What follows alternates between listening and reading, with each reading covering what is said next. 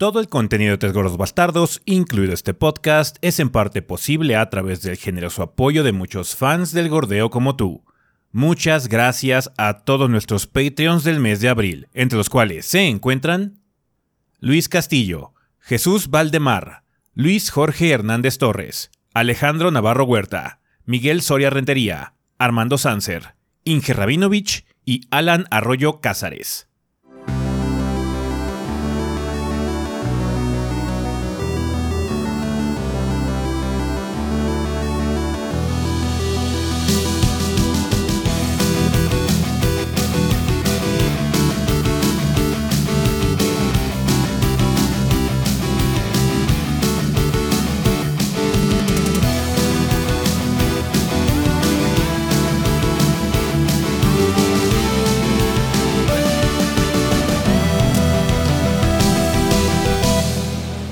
¿Qué pedo banda? Sean bienvenidos al episodio 478 del podcast de los tres gordos bastardos. Yo soy su anfitrión Ezequiel y como ven aquí encuentro con el resto del elenco de los gordos, o sea, Rafa y Adrián.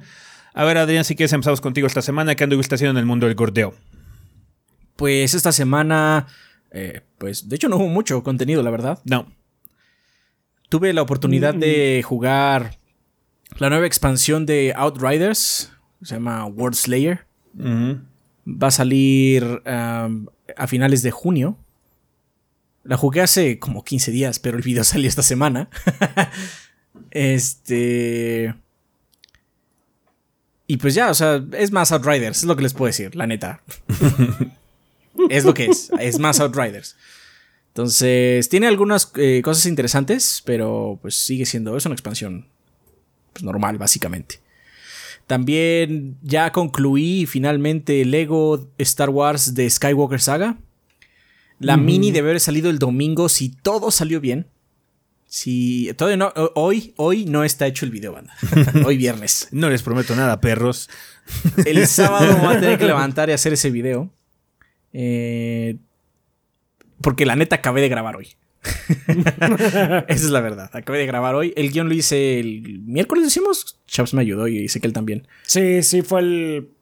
No, no fue ayer, no fue el jueves, fue el jueves. Fue el jueves, Hicimos- no Porque manches. pues nada más me faltaba terminar algunos episodios, pero no, pues ya no iba a cambiar el juego, ¿no? Entonces hicimos el guion y ya, ya grabé las voces, pero no he hecho el video como tal. Entonces espero salga el domingo. Ya me dirán si, si sí pasó o no pasó. Sí.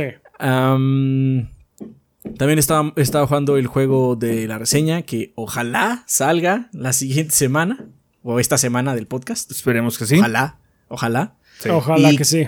Eh, cosas chingonas también vienen pronto, banda, de parte de Pila Literatura. Ojalá la próxima semana ya salga uno. Igual y sale el, el domingo, igual, de la siguiente semana, pero espero que salga porque estoy eh, agendando ya la grabación para esta semana, Para esta semana del podcast. Entonces estoy esperando que Pila salga también en algún punto de la semana.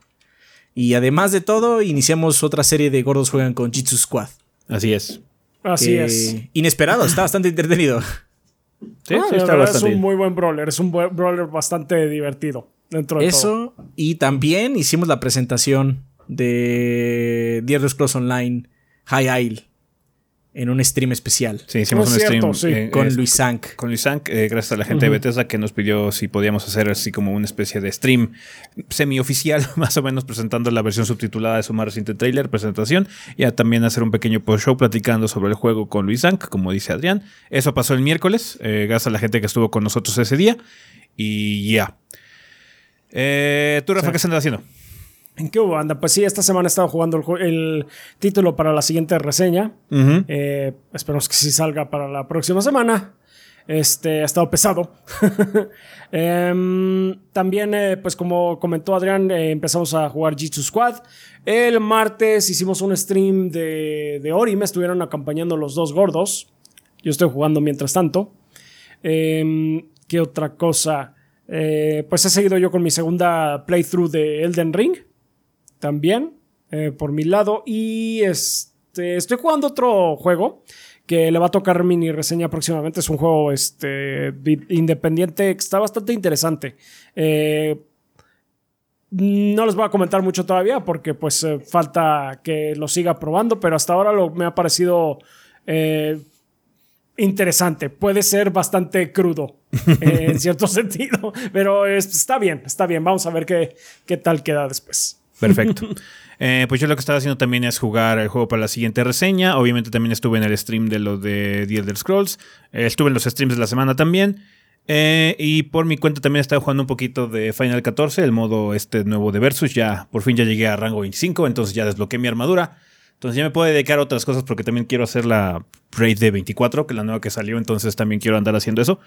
Entonces ya a eso me he dedicado en un en mis tiempos libres, además de, pues bueno, como dije, no sé si dije, ¿no? Lo de la reseña de, estas, de la reseña quincenal o grande, que probablemente sea la última en un rato, porque no, no parece que vaya a salir nada eh, que merite reseña grande pronto, sino hasta como por junio más o menos.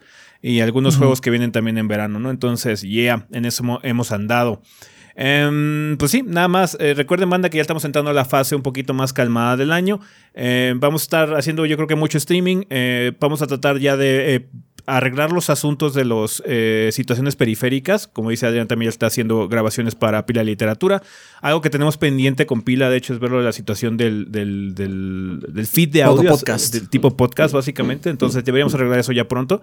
Que, bueno, la gente que no se enteró, en, en, el estado del proyecto al inicio de año dijimos que una de nuestras metas de este año era hacer que eh, también Pila Literatura fuera eh, podcast de audio, tuviera su propio feed para que la gente se suscribiera si quisiera también no hacer eso. Y pues sí, eso es lo que vamos a estar haciendo ahorita. Quizás no haya tanto contenido. Eh, les digo, quizás la reseña grande que siga sea la última en un rato. Pero también hay algunas minis pendientes por ahí, ¿no? Entonces, ya. Va, de que va a haber contenido, va a haber contenido. Nada más no va a ser con la velocidad y la intensidad que tuvimos en los últimos meses. De nueva cuenta les repetimos, como hemos, los hemos estado diciendo en los últimos episodios. Pero bueno, ya para. Perdón, perdón. Eh, mi vecino empezó a martillar. Ah. ah, sí, de hecho, apenas ahorita que hablaste ya lo escuché. aquí, en la, aquí en la onda del audio sí se nota. Ajá. Ah, bueno. Entonces, una disculpa si eso le está molestando, pero no puedo, es mi vecino. no puedes no puedo hacer mucho al respecto. Ni modo. Ni modo. Bueno, pues entonces ahora sí ya, eh, vámonos directamente al sillón para hablar de las noticias de la semana.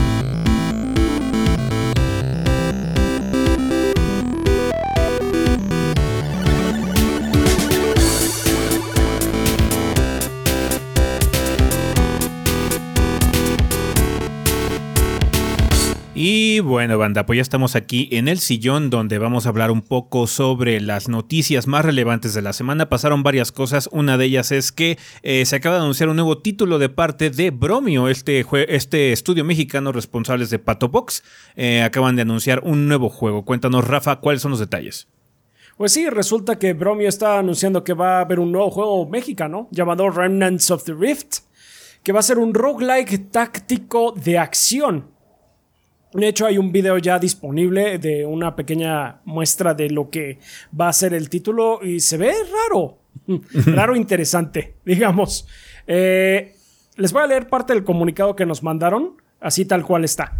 Eh, dice que Bromio nos mandó este comunicado que dice que mezcla, es un juego que mezcla la adrenalina de acción en tiempo real con planeación de un juego de estrategia. Está confirmado también para este año para PC y consolas. Todavía tienen que anunciar en cuáles van a estar, va a estar. Ok. Eh, involucra un viaje a dimensiones alternas donde el tiempo está de tu lado. Eh, el juego sigue a Morgan en su camino de recuperación tras una explosión que alteró la realidad y cambió el curso de su vida para siempre. Wow. Eh, ¡Radical! ¡Radical! Parece que también perdí una hermana. ¡Radical! ¡Wow! de la familia! ¡Wow! este. Sí, está. Está rara la premisa dentro, pero se ve. El gameplay está como que, ya saben, vibra medio ochentera. Eh, de mucho. Muchas luces neón y muchas cosas sintéticas. Eh, con un soundtrack para acompañarlo más o menos igual. Eh, de, hecho, es una de las características que comenta Bromio. Es un estilo visual elegante y retrofuturista con una banda sonora enérgica. Eh, va a tener eh, un sistema de batallas que mezcla, como ya comentamos, la acción en tiempo real y estrategia pausada. Al parecer vas a poder parar la acción en algún momento para pensar tu siguiente movimiento.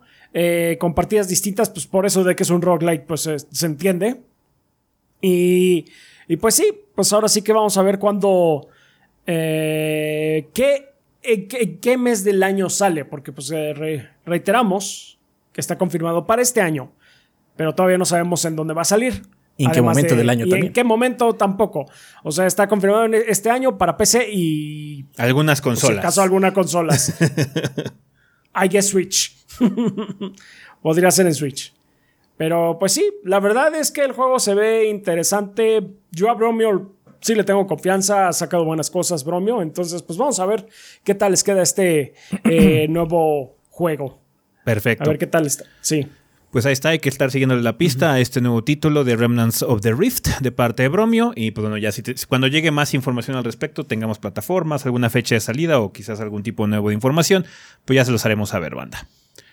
Perfecto. También esta semana hubo noticias de parte de Nintendo. Hubo un anti-delay watch. En el sentido de que tuvimos un juego que adelantó su fecha de salida y tenemos fecha de salida ya de otro que según nosotros está como medio relacionado. Pero cuéntanos, Adrián, primero, ¿qué, es, qué va a salir antes de lo esperado? Ok. Eh, Xenoblade Chronicles 3 anunció, bueno, más bien Nintendo anunció que Xenoblade Chronicles 3 saldrá el próximo 29 de julio, meses antes de su lanzamiento provisional de septiembre, eh, que fue cuando fue anunciado. Ah, esto sacó mucho de balance de la gente porque se adelantó bastante en realidad, ¿no? Eh, mostraron Un obviamente un nuevo trailer sí. con algunos elementos de historia, personajes, mecánicas. En efecto, se ve como un Xenoblade. Eh, efectivamente, con todo y el este, ¿cómo se llama? Anidub correspondiente. Así es. Vas a poder formar una party con hasta 7 personajes. Y el nuevo modo es que van a poder fusionarse un par de ellos para que una especie de mecha de furia o algo así. Está bien. Se ve Xenoblade. El, el, el X y el 1 están muy buenos. Ojalá este también esté muy bueno. Eh, pero obviamente hubo mucho revuelo sobre el anti-delay watch. Es raro. Es, es- Es raro. Sí. no Eh, es- suele es ser muy algo raro. son raros estos casos. El año pasado tuvimos un par de ellos también, pero no tan, a- no tan, no tan abruptos. Fueron de pues, una semana antes o algo así. Esto fue meses. Sí. Pero creemos nosotros que esta idea se engancha con lo que se anunció, de hecho, hoy en la mañana, hoy viernes en la mañana, que es que Splatoon 3 ya tiene fecha de salida. y es el 9 de septiembre. Así, quítate, perra, yo soy el de septiembre. Sí, así es. Pues está Eh, bien. Su intención de no canibalizarse, supongo. Oy, oy, oy, o sea, aplaudo. O sea, ¿qué es mejor eso hacer un EA? Sí. Distribuir Mil mi- veces. mínimo un mesecito. Así sabes que este es nuestro juego del mes. Ajá. Si uno puede salir antes y no canibalizarse entre ellos, mejor aún, la Sí. neta. Siempre es lo preferible. Así es. Eh, Splatoon 3 eh, anunció su fecha de salida con un trailer, el cual muestra, pues, eh, ya saben, nuevas armas, algunas mecánicas. Se ve Splatoon. Eh, En efecto, sí. De, los, de los dos que salieron esta semana, la verdad me llama mucho más la atención Xenoblade. Entonces, pues, a mí me alegró que fuera el que va a salir primero. Splatoon ahora se va a los, a, los, a los grandes quesos de final de año. Para septiembre, que es donde empieza a haber más cosas. En teoría, porque de hecho ahorita el calendario está bastante vacío en general. O sea, está tan vacío, banda, que el único juego de noviembre que según esto va a salir ese mes es Starfield.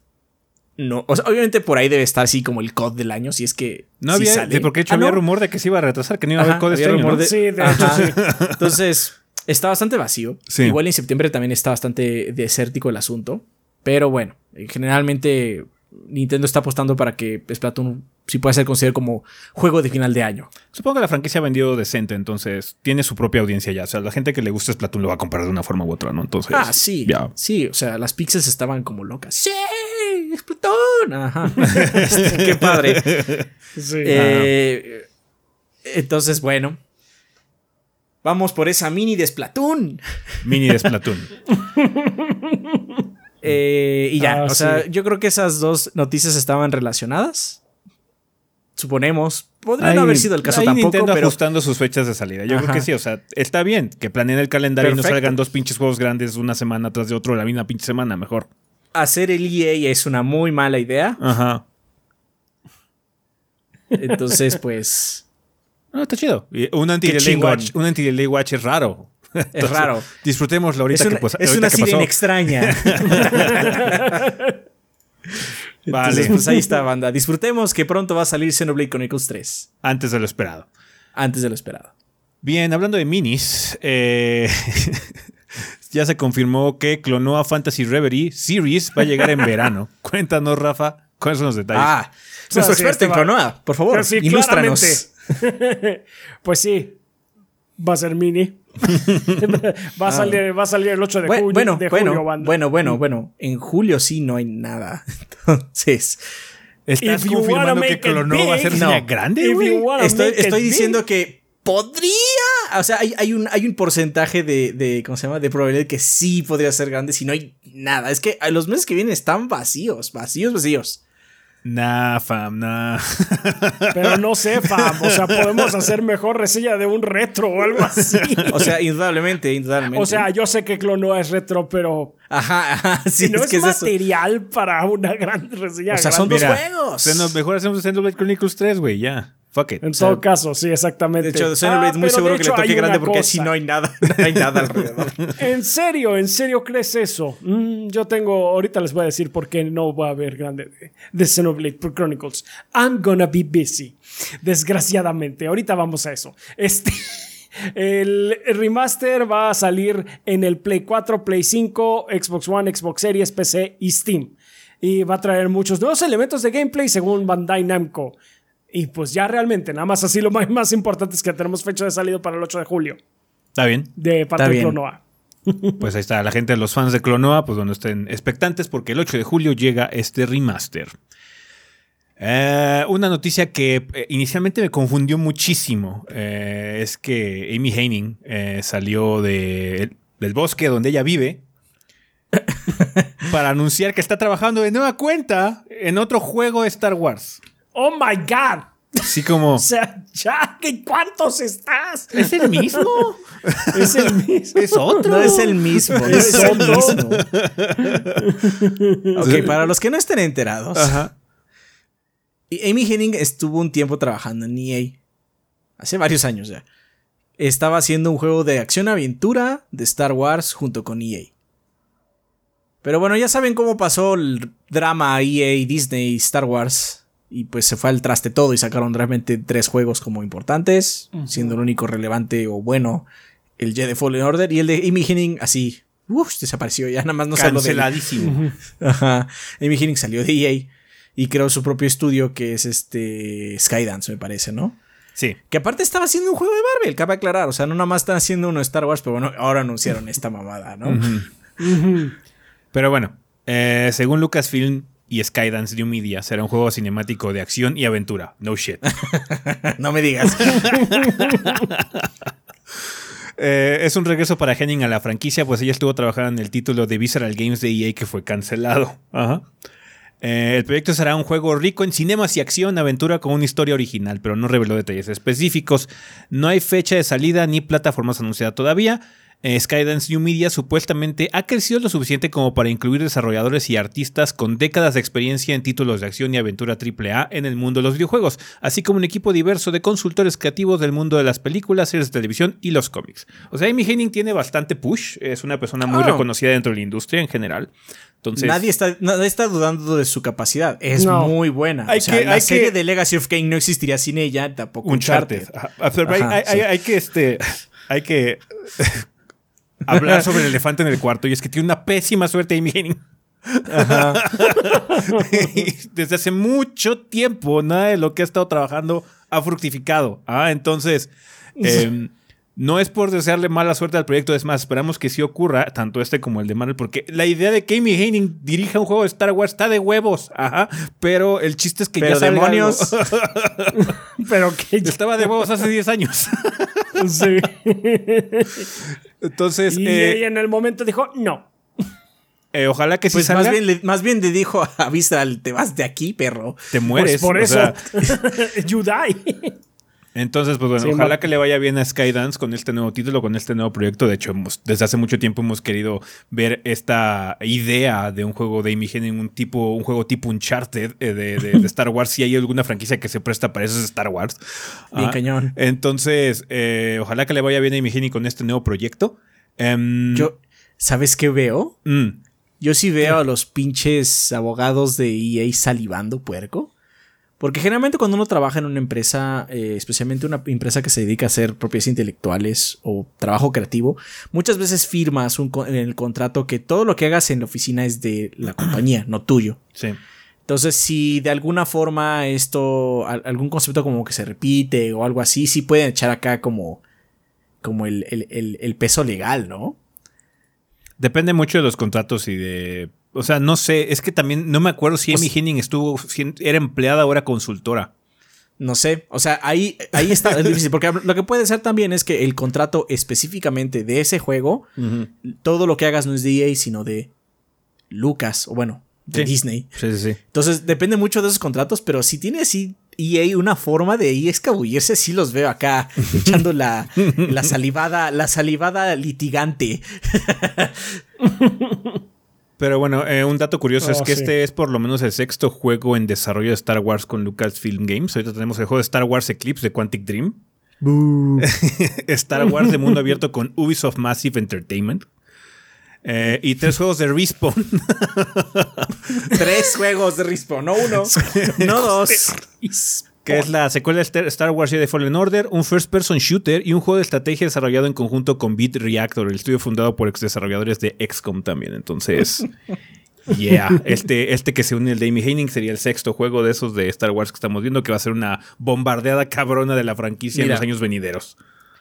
Si querían saturarnos de Star Wars, nada más tienen que contratar a Ubisoft.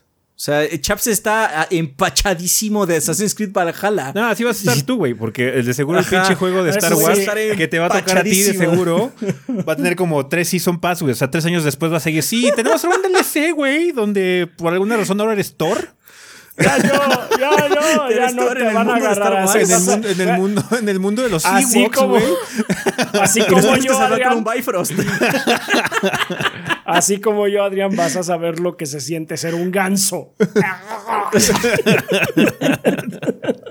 o sea, si, si querían empacharnos de Star Wars con Ubisoft bastaba. Sí, con Ubisoft bastaba, la neta, pero bueno. Ah, ese de Quantic Dream Boo, ¿eh? Sí. ¿Qué tal si es Star Wars, pero con sentimientos? We all- eh, ya tenemos eso. No me gusta la arena. Ah, no mames, en el de Lego Star Wars Darth Vader dijo no me gusta la arena también hace poquito. Dios. Ah, pues bueno, ahí está. Amy Hennig está trabajando en otro proyecto de Star Wars. Le deseamos la mejor de las suertes. Ojalá que sí ya saque Ojalá algo. que salga así. Qué, qué frustrante debe ser para ella. Nos reímos. Es una situación, vamos a decirle, vamos al lado más humorístico. Pero Amy Hennig es muy buena. Ojalá sí saque ya el juego. Ojalá O sea, me interesa lo- mucho más que el de pinche Quacking Deep. Creo que lo último en lo que ella estuvo involucrada de alguna forma oficial fue Uncharted 3. En el 4 también participó, creo, pero no completo. No, lo que pasó con el 4 es que todo lo que había establecido Amy Hennig para Uncharted 4 lo borraron. Nada más hubo un agradecimiento a Amy Hennig por crear la franquicia, pretty much. Pero así como creativo y en el hecho de que estuvieran los créditos bien, como sabes que yo trabajé y mi contenido Ajá, está aquí. hasta el 3. Uncharted 3, güey. en el PlayStation 3, güey. Esa consola ya es retro. Para nosotros. Ah, entonces ya les falta sacar un juego a la señorita Hennig. Bueno, señora Hennig, supongo. Eh, pero bueno, este. Buena suerte a- al estudio de Skydance New Media. Vale, eh, con respecto a otras noticias, eh, va a haber una colección de Sonic. Otra Uf. colección de Sonic. Ahora va a ser de cuatro juegos clásicos. ¿Qué va a venir incluido, Adrián? Uf, uf, uf. Chaps, por favor. sé, sé que no puedes decir esta noticia porque te tiembla la voz cuando hablas de esto. Es mucha emoción para ti, pero esta nueva conexión que se llama Sonic Origins. la, la cara de Rafa. I'm not amused.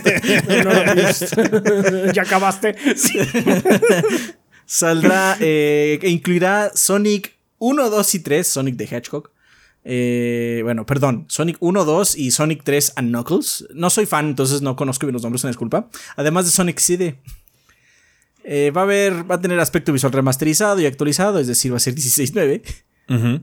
Así es. Eh, le van a incluir logros, coleccionables, unos cortos animados y modos de juego. También modo aniversario y modo clásico. En el clásico los jugadores podrán experimentar los juegos en su formato original, o sea, 4.3. Y podrán jugar como Sonic, Tails y Knuckles en cualquier juego. Tienes... Durante el día de lanzamiento, el internet, pues, notoriamente enojado porque mostraron una pinche tabla de cómo funcionaba su pendejo juego de Sonic. De preorden. Eh, tiene- de preorden tiene, pues, obviamente un esquema de preorden muy estúpido, muy confuso. Hay cuatro Ah, sí, ediciones. Hay cuatro ediciones Ajá. de este, este juego de Sonic, de esta colección de Sonic. De entre la más barata y la más cara, solo hay una diferencia de cinco pendejos dólares. Así como hay una tabla para justificar que gastes tabla por- 5 dólares más, güey. Y, y estoy viendo aquí, aquí veo cinco. Aquí yo estoy viendo cinco. bueno, son cinco, tabla. Ninguna versión trae todo, ni una más cara. No, no, la ¿Qué es más cara sí trae todo. La, Ah, ya- ok. ya, ya, La La porque máscara sí la trae todo. actualizaron. O sea, la máscara sí trae última- todo, pero sí. todo eso, esa tabla, son 5 dólares, güey. Cinco dólares. La más barata cuesta 39,99, la más cara cuesta 45. Háganme el pendejo favor, no mames. Esto es enojar a la gente de Agrapa, eh, la neta. Sí, sí, sí. Pero bueno, esta colección que Chaps va a conseguir en todas sus plataformas es PlayStations, Xboxes, Mm. Switch y PC 23 de junio. Nel. O sea, Ah, no, no, no envidio ese día que tuviste, Chaps. No, no, no. Deb- déjame decir que las cosas que van a salir eh, en esas fechas en verano, Sonic Origins es lo que menos me preocupa. Eh, de hecho, es así como que ah, son los juegos más eh, Sonic 1 está padre. decentes. Sí, Sonic 1 y Sonic 2 It's they're- not they're okay. great, pero No está son bien. fabulosos, Vas a pero jugar ok. Sonic 1 como se debe con Tails. Sí. They're okay. Y Sonic CD me han dicho que es como que el mejor juego de Sonic. Que es de, bueno, pues, pues, la barra está por acá, pero. pero bien. bueno, pues vamos a ver. Entonces está, está bien. Qué bueno por esa colección. Se ve mono lo de Siento que está un este, poco cara. O sea, depende mucho de la eh, del trabajo de remastering, pero por cuatro juegos de la época de Genesis, Para que sea 40 dólares. 40 de 10 dólares, hombre. Es too much. O sea, para mí es como pero mucho, bueno. pero cada Sí. quien, ¿no? Sí. Vale, eh, la verdadera razón por la que Rafa está sudando. Ese mismo día lo anunciaron, ¿verdad? Fue el mismo día que Sonic. Fue el mismo día. O sea, fue un 2. Un, un, un dos. Estaba- tu- punch, déjame adivinar, tu. Twitter era un cagadero. No mames, mi timeline está llena de "Oye, Rafa, ya viste, ya viste, Rafa, ya viste, Rafa. Digimon Survive. Cuéntanos, eh, Rafa, ¿qué onda? ¿Cuáles son los detalles? Bueno, pues en primera lo que decía, no va a haber reseña de Xenoblade Chronicles 3 porque sale el mismo día. Ay, yo me tengo que concentrar en esta pendeja. Nah, ¿Cuál? Sí puedes con los dos, lo siento. No, no puedo. Vas a adorar Xenoblade. Chronicles 3, güey. Va a ser tu respite, va a ser Sí, tu va oasis. va a ser tu respiro, no mames. sí. Lo vas a amar porque vas a, vas a- Oh, es que esta cosa me salvó de Digimon. Un RPG y un Tactics. Ah, porque esa es la cosa. Y ya pusieron el teaser en YouTube y parece que va a tener elementos tanto de novela gráfica como de gameplay tipo Tactics, que es así de, eh, ok, weird. Con que no le metan. es que yo lo que temo es que sí va a tener los pinches así de ahora Digi evoluciona en esto y todo y todo. Ah, sí, se murió tu Digimon. Ahora tienes que volver a. No. Oh my god, no. Sí, estoy muy nervioso. No Ya le dio la ansiedad al Chaps. Sí, I don't want to. chaps. Ah, pues va a estar disponible para Play 4, Switch, los Xbox Series, el Xbox One, PC, vía Steam. Me imagino que PlayStation 5 también con retrocompatibilidad. Yo imaginaría Pues que sí, sí. este- Sí. sí. Ah, ese, ese es el que sí me da miedo, la neta. Porque Rafa, no he tenido. después de 100 horas, no he pasado el tutorial. Sigo Es en el capítulo posible. ¿eh? No manches, es posible que sí pase eso. ¿Y imagínate. cómo vas con Xenoblade? Cállense. Cállense. No, qué espanto. O Ay, sea, aparte Clonoa llega por ahí. Es llegante. Clonoa, Sonic, Their Child's Play. Dice, Ah, dice sí. eso ahorita, pero cuando tenga que jugar los tres o cuatro al mismo tiempo, No van a ser al mismo tiempo, por no, suerte. no va a ser Child's Play en ese momento. Ya no va a ser o juego sea, de hay un mes de apa- aparte entre Sonic y Digimon. es así, come on. El no que sí puede. Y de hecho. mm, Clonoa puede meterse ahí. Es de- como que Clonoa es el que va a meter. la- va a ser la, la tuerca en, el, eng- en, en la maquinaria, pero bueno. Vale, pues ya pasando a otras noticias. Eh, hubo más información con respecto al juego de Tortugas Ninja de Shredder's Revenge, esta nueva eh, edición o nuevo, nuevo título que vamos a tener de Brawler clásico de Tortugas. Eh, no tiene fecha concreta todavía, pero ya sabemos que estará disponible en PlayStation 4, PlayStation 5, Xbox One, Xbox Series X y S, Switch y PC. Todavía no teníamos confirmación de plataformas, pero ya se confirmó. Y contará con el talento de voz original que dio vida a los personajes en 1987 en cuanto a las tortugas, que es Camp Clark como Leonardo, Towson Coleman como Miguel Ángel, Barry Gordon como Donatello y Rob Paulsen como Rafael. ¿Ok? Entonces, bueno, a nosotros no nos tocaron eh, estos Sí, no me afecta en voz. absolutamente nada. Eh, Ah, yo sí vi algunos episodios en inglés, entonces sí. it's Yo, fine. yo lo voy a apreciar, it's fine. Pero bueno, ahí está. Ya tenemos confirmación de consolas. Y bueno, quiénes son los que van a prestar el talento para las voces de las tortugas. Y bueno, obviamente plataformas. Todavía estamos al pendiente de saber cuándo vamos a tener fecha de salida. Pero bueno, esperemos que sea pronto. Eso le podría tocar grande, de hecho. Ese podría ser grande, sí, definitivamente. Ojalá que sí. Vale. Pues eh, sí. pues bueno, para que salga este juego de tortugas, todavía ni siquiera sabemos cuándo sale. Pero que van a poder comprar esta semana en sus tiendas y portales digitales. Pues bueno, el 26 de abril sale Demon Gaze Extra en PC. Zombie Army 4 Dead War para Nintendo Switch. El 27 de abril sale The Stanley Parable Ultra Deluxe para PC, Mac, Linux, eh, Nintendo Switch, PlayStation 4, PlayStation 5, Xbox One y Xbox Series X. También sale Vampire The Masquerade Bloodhunt para PC y PlayStation 5. Este es el Battle Royale. ¿verdad? Damn. Así, eso es el Battle Royale. Ah. Juego de Adrián por todos lados. No, Eh, ¿cuál juego de Adrián por todos lados? ya, la semana próxima. Puras blasfemias, puras blasfemias las que escucho. 28 de chaps, abril. a él le gustan los vampiros. No, yo no estoy 28 de ese, yo abril. hablo del que sigue. Yo Sale del que sigue. Booksnacks para PC. Nintendo Switch, Xbox One y Xbox Series X. Están hablando perros. Yo ya jugué. Vampires Dog. Yo, yo, yo ya, yo ya jugué Booksnacks, ¿qué? ¿Tú ¿Para qué, ¿Para qué jugaría ahora en el Switch? Impresiones, Adrián. Unas impresiones en el Switch. Rogue Legacy 2 sale para PC, Xbox One y Xbox Series X. Ya sale por fin de Early Access. Eh, Uf, reseña grande de Rogue Legacy 2. Tazomachi Behind the Twilight sale para Nintendo Switch y PlayStation 4. Y también sale el 29 de abril. La verdadera reseña grande: Nintendo Switch Sports para Switch. O sea, banda, no, no, o sea, aquí estamos bromando mucho, pero no, no es broma, sí hay poquitos juegos. No sabemos cuál es la siguiente reseña grande. No es mentira. De hecho, el Switch podría. No, entonces, O sea, eh, sí. maybe. O sea, who knows, man. Maybe. No, o sea, fuera, fuera, fuera de WhatsApp. Sí, Si, podría. si quisiéramos incrementar eh, eh, nuestro alcance con la audiencia del geriátrico, tendríamos que hacer la reseña grande a ese. Sí, definitivamente. Como ya para que más abuelitas este, vean el canal, sí, habría que hacerle hacer la reseña grande a Nintendo Switch Sports. Sí. Rogue Legacy 2 igual, también podría ser reseña grande.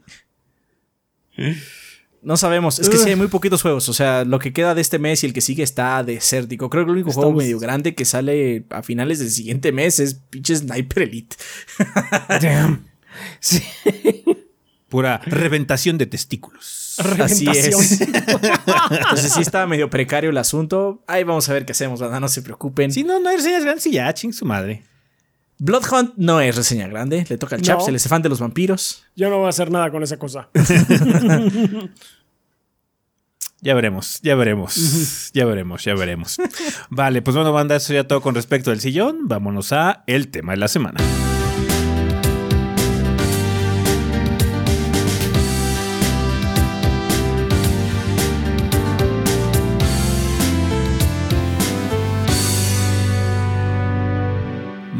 Muy bien, banda, pues ya estamos aquí en el tema de la semana. Vamos a empezar, como ya es costumbre, con la vida después del podcast. En este caso sería episodio 477, cuando tarde es demasiado tarde. Cuéntanos, eh, Rafa, ahorita que acabes Ya. de bostezar, chaps. Disculpen. El calor está puerco, el calor está puerco. No, sí, El, calor, el calor ha estado muy intenso. Estaba Sí, muy intenso. abochorna y sí, sí adormece un poquitín, entonces. Bien cañón, Ustedes bien disculparán, banda.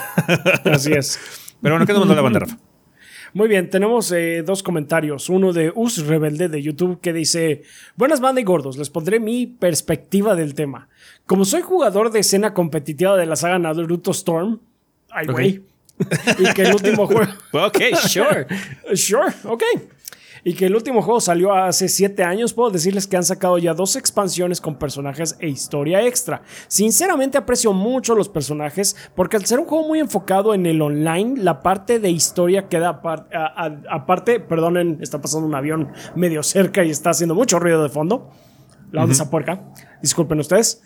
En fin, Puedo decirles que ya, retomando, puedo decirles que ya han sacado dos expansiones como personajes y historia extra. Sinceramente aprecio mucho a los personajes porque al ser un juego muy enfocado en el online, la parte de historia queda aparte y se nota que dichas expansiones fueron pensadas eh, para un rebalanceo fuerte y duro que para más que para otra cosa. Porque vamos, no es que Boruto sea muy querido por los fans de Naruto, además de que en cierta parte mantiene viva la comunidad más allá de los jugadores que siempre estamos ahí, además de que ya puedes comprar un solo juego completo con todo lo que ya es eh, incluyó y sus exclusivos de reserva día 1.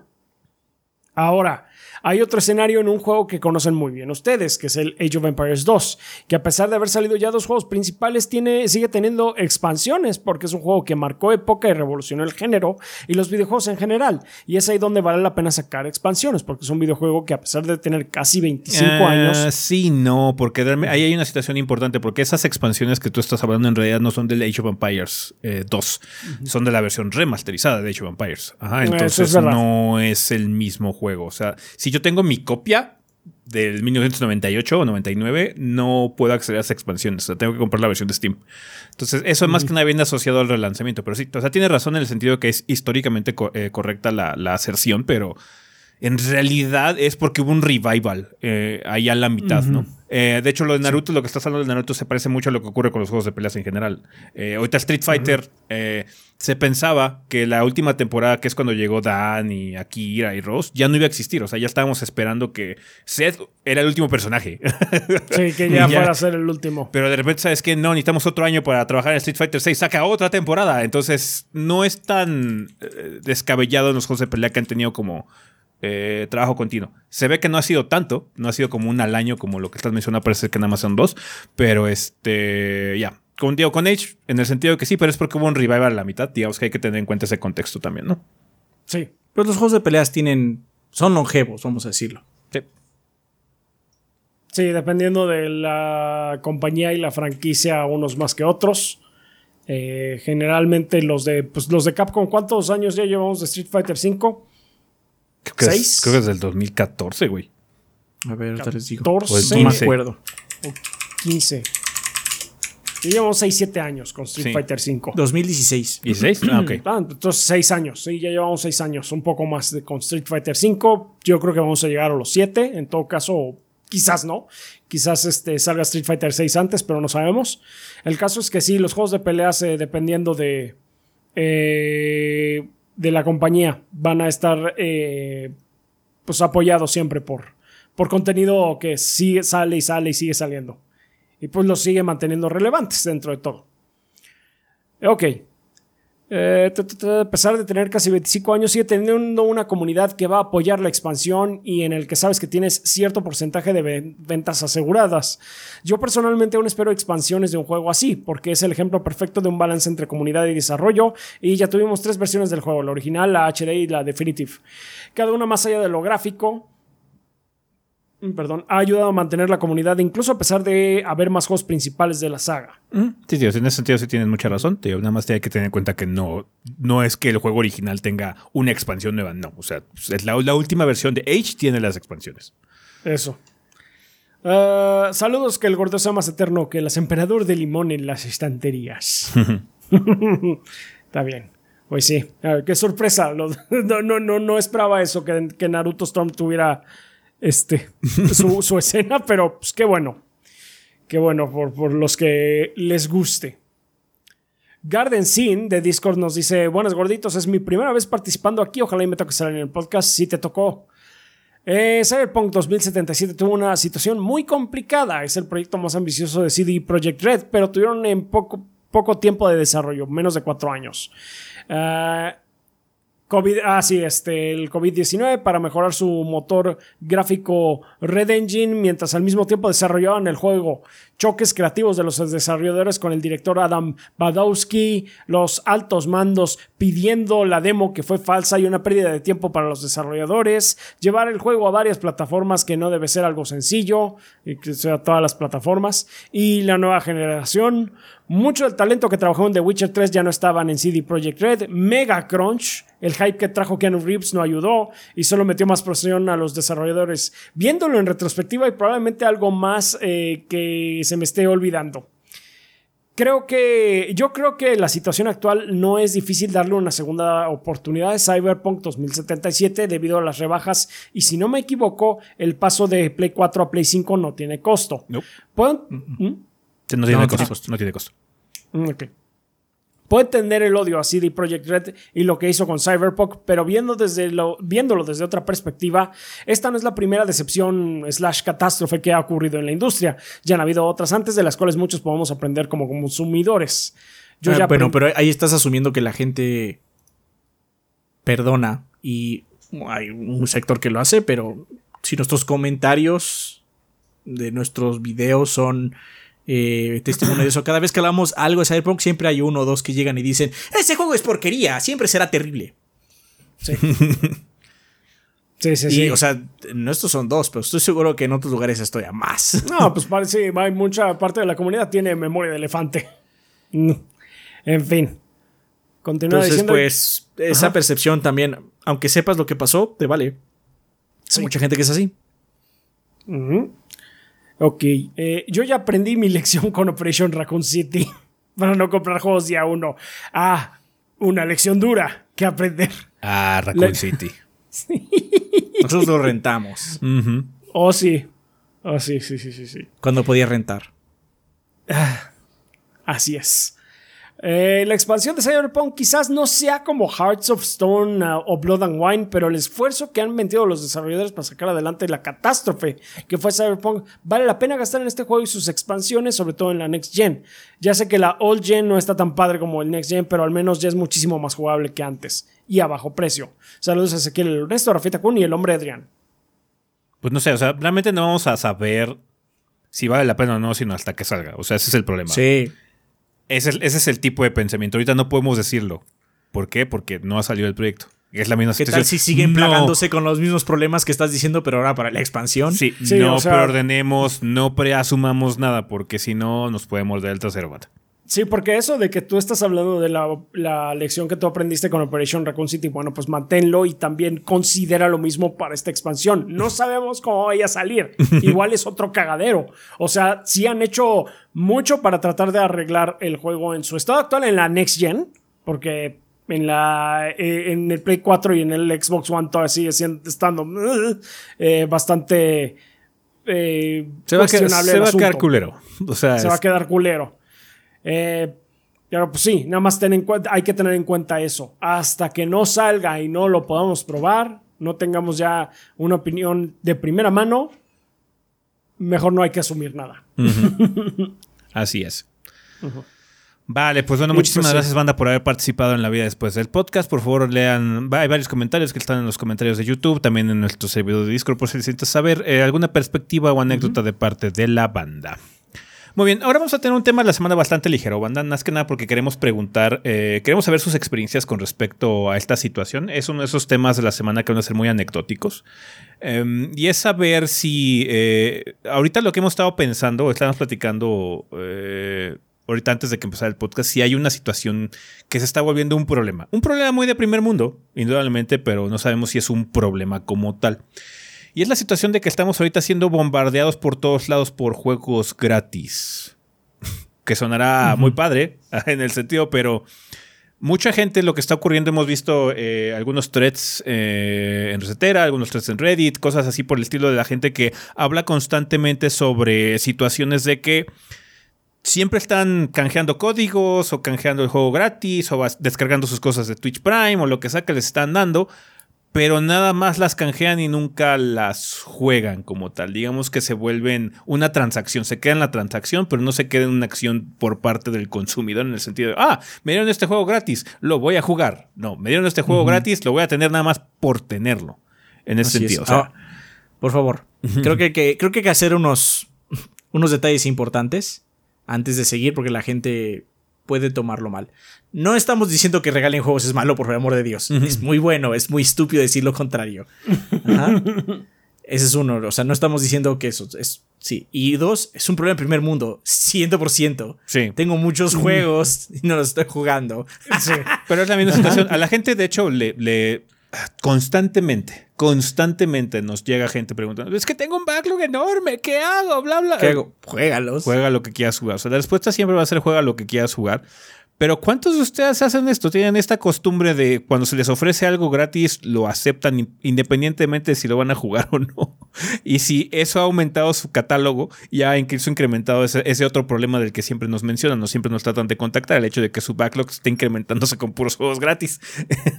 Ajá. yo, lo que he visto eh, es que cuando anuncian estos juegos gratis eh, en, los, en los streams o en algunas preguntas ponen ¿Vale la pena este juego sin el costo? Porque pues, es gratis. Eh, y es que, bueno, realmente lo que piensas ya en ese momento es cuánto tiempo le tengo que invertir, ¿no? Porque, o sea, hace poquito regalaron en Prime Oblivion. Oblivion es un juego ya algo viejo. Eh, tiene ideas, pues, algo arcaicas en muchos sentidos. Y no es un juego corto. Entonces, ¿vale la pena gastar mi tiempo en esto que podría no estar tan padre ya. Especialmente si juego Skyrim, vamos a decir. Entonces, lo que sucede mucho con nuestras reseñas es que cuando sale un juego gratis medio de harto perfil, las vistas de esa mini o de esa reseña suben un poco, ¿no? Tienen un pequeño bump. Y es porque la gente, pues, a pesar de que no va a gastar dinero en él, lo que va a hacer es gastar tiempo. Sí. Y pues se informa para decir, voy a gastar mi tiempo en esto, aunque yo lo canjeé. ya lo tengo, ¿eh? ya, ya está en mi librería, nada más. Ajá, ya está en mi librería, pero ¿lo instalo o no? No, básicamente, ¿no? Sí. Este, y es una situación rara. Está padre, está muy padre tener juegos gratis. Yo también los canjeo. Sí, yo tengo como cada vez que veo algo así como llamativo en Epic lo hago y lo canjeo también, ¿no? Sí, sí, yo también los canjeo. Indudablemente. Pero también lo que sucede es que pues, los canjeo por canjear. Eh, He jugado muy poquitos. Sí, no, de hecho había una situación en la que varios de estos threads estaban comentando que no, Obviamente esto no es una situación oficial, ni muy estudiada, ni nada más, pero alguna gente estaba opinando que no sabían si se trataba con una situación psicológica de costo, en el sentido de que como fue algo que no estabas planeando comprar y al final de cuentas no te costó dinero ni siquiera, como que tu cerebro no lo registra de una forma, entonces no te dan como ánimos de comenzar en ese sentido. No es como, ah, mira, me llegó esto gratis, no, es como alguien te regaló algo de comida, un sampler en el, en el súper, ¿no? Y te lo comes, ¿no? Es diferente porque es una inversión de tiempo, eh, pues bueno, muy, muy, considerable, como dice Adrián, algunas veces, aunque sea un indie de 6 o 8 horas, pues bueno, que es un fin de semana casi invertir probablemente en eso. Entonces, no sabemos si tenga asociada esa situación también del costo, porque hay mucha gente que está preguntando, platicando ahorita cómo es que ya tenemos la percepción de nuestras adquisiciones digitales cuando compras algo físico es muy tangible, lo sientes, cuando eres así como niño y te cuestan mucho las cosas, eh, lo aprecias de una forma diferente a como lo haces cuando ya tienes un poder adquisitivo mucho más solvente, ¿no? Sabes que cuando puedes comprar las cosas a diestra y siniestra también le pierde, hasta cierto valor psicológico, sentimental. Entonces también puede ser una situación de ese estilo, ¿no? Es un tema interesante a considerar eh, dependiendo de la perspectiva de cada quien. No dudo también que haya mucha gente que por el hecho de que no tiene también mucho poder adquisitivo dependa mucho de estos juegos, tanto los juegos gratis así como grandes de que hoy puedo jugar LOL, puedo jugar Fortnite, pero de repente, ¿sabes que Constantemente en Epic me están regalando cosas y esa es la forma en la que me voy entreteniendo y diversificando mi medio de entretenimiento a lo largo del año, ¿no?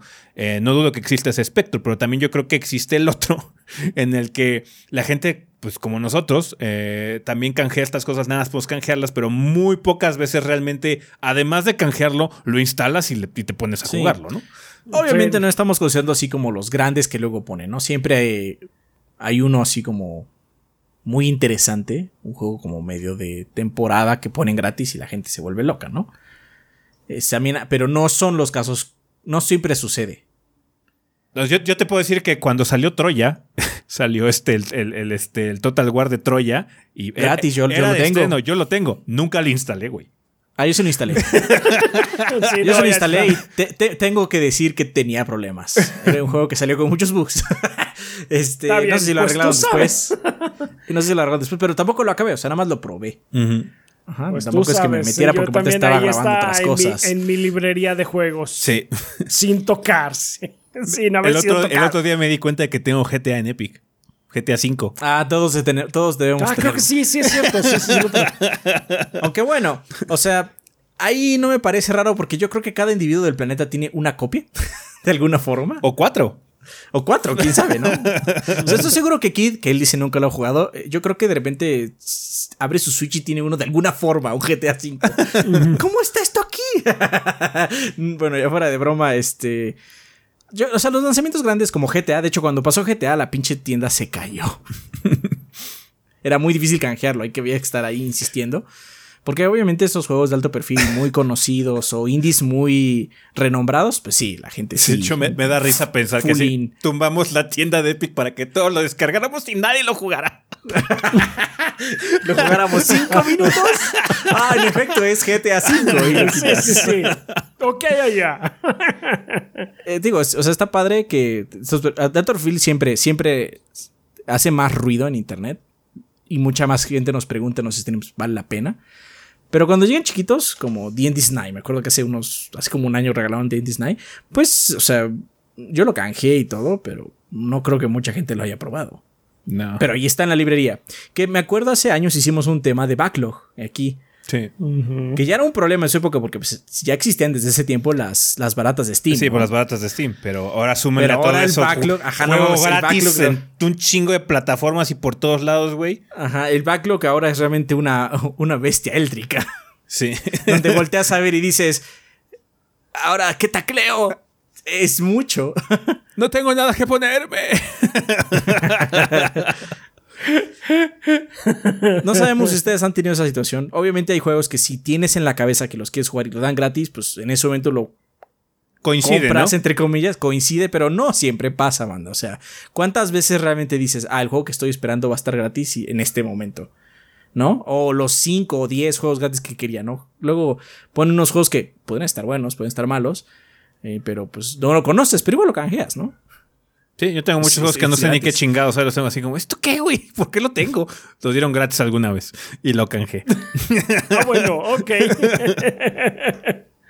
Entonces, banda, e- ese es el tema de esta semana. Entonces, queremos contar con sus anécdotas para el siguiente episodio para ver qué es lo que piensan, porque tenemos una perspectiva nosotros y creemos que puede estar pasando eso, pero podríamos estar absolutamente equivocados. Y la gran mayoría de los comentarios que lleguen la siguiente semana es caso contrario, ¿no? Que te digo, yo no dudo que exista, de hecho, yo creo que existe un- un- una parte muy substancial del público que de hecho son bastante afortunados de vivir en esta época en la que, bueno, está la inversión inicial de la computadora para otra cosa, no para la escuela o lo que sea, pero ya te puedes sustentar un poquito de diversión un poco diversa, eh, teniendo juegos gratis constantemente gracias a Epic, gracias a Twitch, gracias a este tipo de cosas. Ya, ya, ya me aburrí. Ah, y eso sin, sin contar los fines de semana gratis luego que hay en Steam de algunos juegos. Ajá, ¿no? sí. o- Ya me, o- aburrí de, ya me aburrí de que me anden chingando en LOL. Voy a jugar algo que me regalaron. Sí, voy a jugar este puzzler que me regalaron en Epic, haga súper raro. Entonces, sí, eh, cuéntanos, banda, cuál es su, su- su experiencia con esto de los juegos gratis. ¿A cuántos servicios están suscritos que les dan cosas, así como nada más porque sí? Eh, ¿Y cómo está su backlog? ¿Cómo ha, ¿Cómo ha incrementado su biblioteca de juegos? Está llena de títulos que no saben ni siquiera por qué chingados los tiene.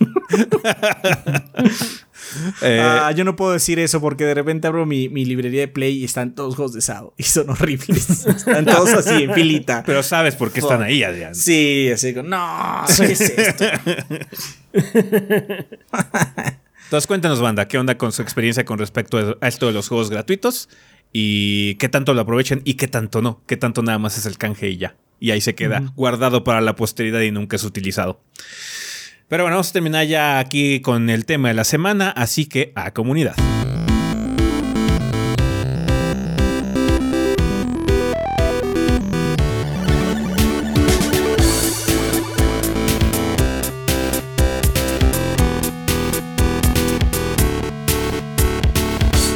Ok, banda, pues ya estamos aquí en la sección de comunidad, que como saben ustedes, siempre es un excelente momento para agradecerle a los patrocinadores oficiales del podcast, que como ustedes saben, banda, son todos nuestros Patreons que donan 20 dólares o más durante el mes correspondiente. Eh, banda, por si no lo sabían, en patreon.com diagonal 3 gordos B, ustedes pueden ver eh, si se animan a apoyar este proyecto de forma económica, eh, con cantidades tan manejables como un dólar al mes. Ustedes pueden, la cantidad más baja que se puede este, utilizar o hacer el pledge ahí en Patreon es de un dólar, que es más o menos se traduce como 20 pesos al mes. Obviamente, si pueden hacerlo más, siempre se los agradeceremos infinitamente. Pero la ventaja que tiene la plataforma es que es bastante accesible en ese sentido y manejable para la gente que lo pueda hacer, obviamente. En esta sección siempre nos gusta agradecer a los Lord Bombones, que son nuestro tier de 20 dólares o más, que se vuelven los patrocinadores oficiales de este programa. Así que, Rafa, cuéntanos quién patrocina el podcast de los gordos durante el mes de abril. Muy bien, tenemos el patrocinio de un Ángel Guerrero que en esta ocasión nos dice saludos desde Critical Hit Pokémon Podcast, podcast de noticias y novedades en el mundo de Pokémon. Ya los que escuchan el podcast se habrán dado cuenta de la pequeña broma que hicimos a principios de mes por el April Fools. Eh, ¿Ustedes han jugado alguna broma así en su contenido? Todo el tiempo. Mm, Todo el tiempo. No necesitamos un día para hacerlo. sí, pero no en April. O sea, S4 banda, nada más S4. Gears of oh, Watch Judgment. Ahora bien, así es. Si hiciéramos una, sería el 28 de diciembre. En todo caso, el Día de los Inocentes. Así es. Pero somos tan huevones y estamos en nuestras vacaciones que nos vale madres. Así es. así es. Pero pues, ¿para, ¿para qué solo, solo, solo un día? Mejor así, que llegue sin baba, para que no se le esperen. Sí, para que no ring, el ring, solo voy a decir eso. sí, para que cuando vean así de esto parece algo que los gordos no harían. Ah, claro, es que es el día de los inocentes. Entonces eso no, no, no. Es para que no sospechen. y, y, se la coman enterita. Muy bien. Muchas gracias, Ángel Guerrero. Tenemos el comentario también de Sertroid que nos dice: Verga, casi se me olvida enviar este mensaje, mensaje esta semana. Aquí les vengo con unas preguntas cortas.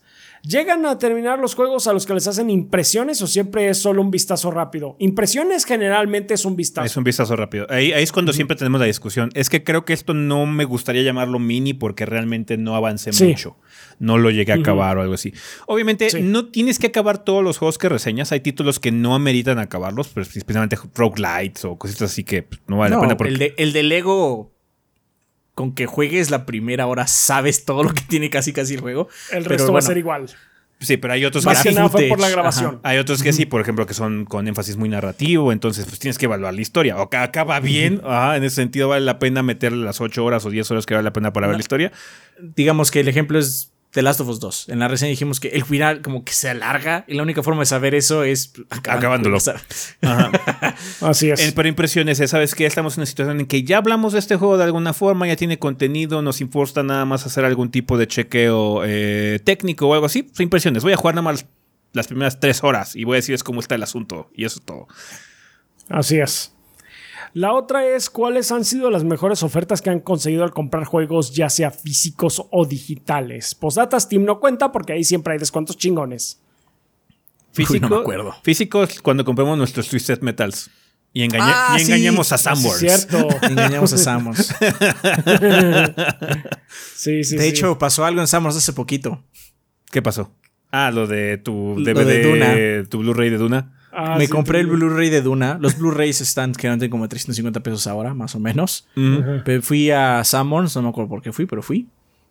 Y. ¡Oh! Duna 259 pesos. De aquí soy, ¿no? Llegué. Sí.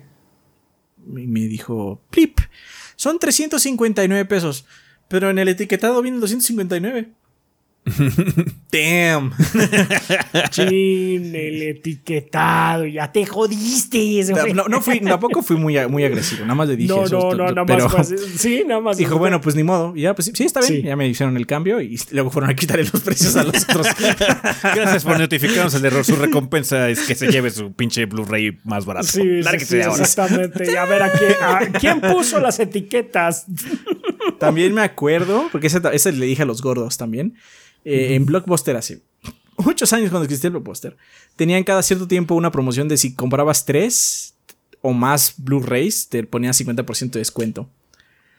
Y justo ese fin de semana que iniciaron esas prácticas, lanzaron la edición especial del Señor de los Anillos. Mm.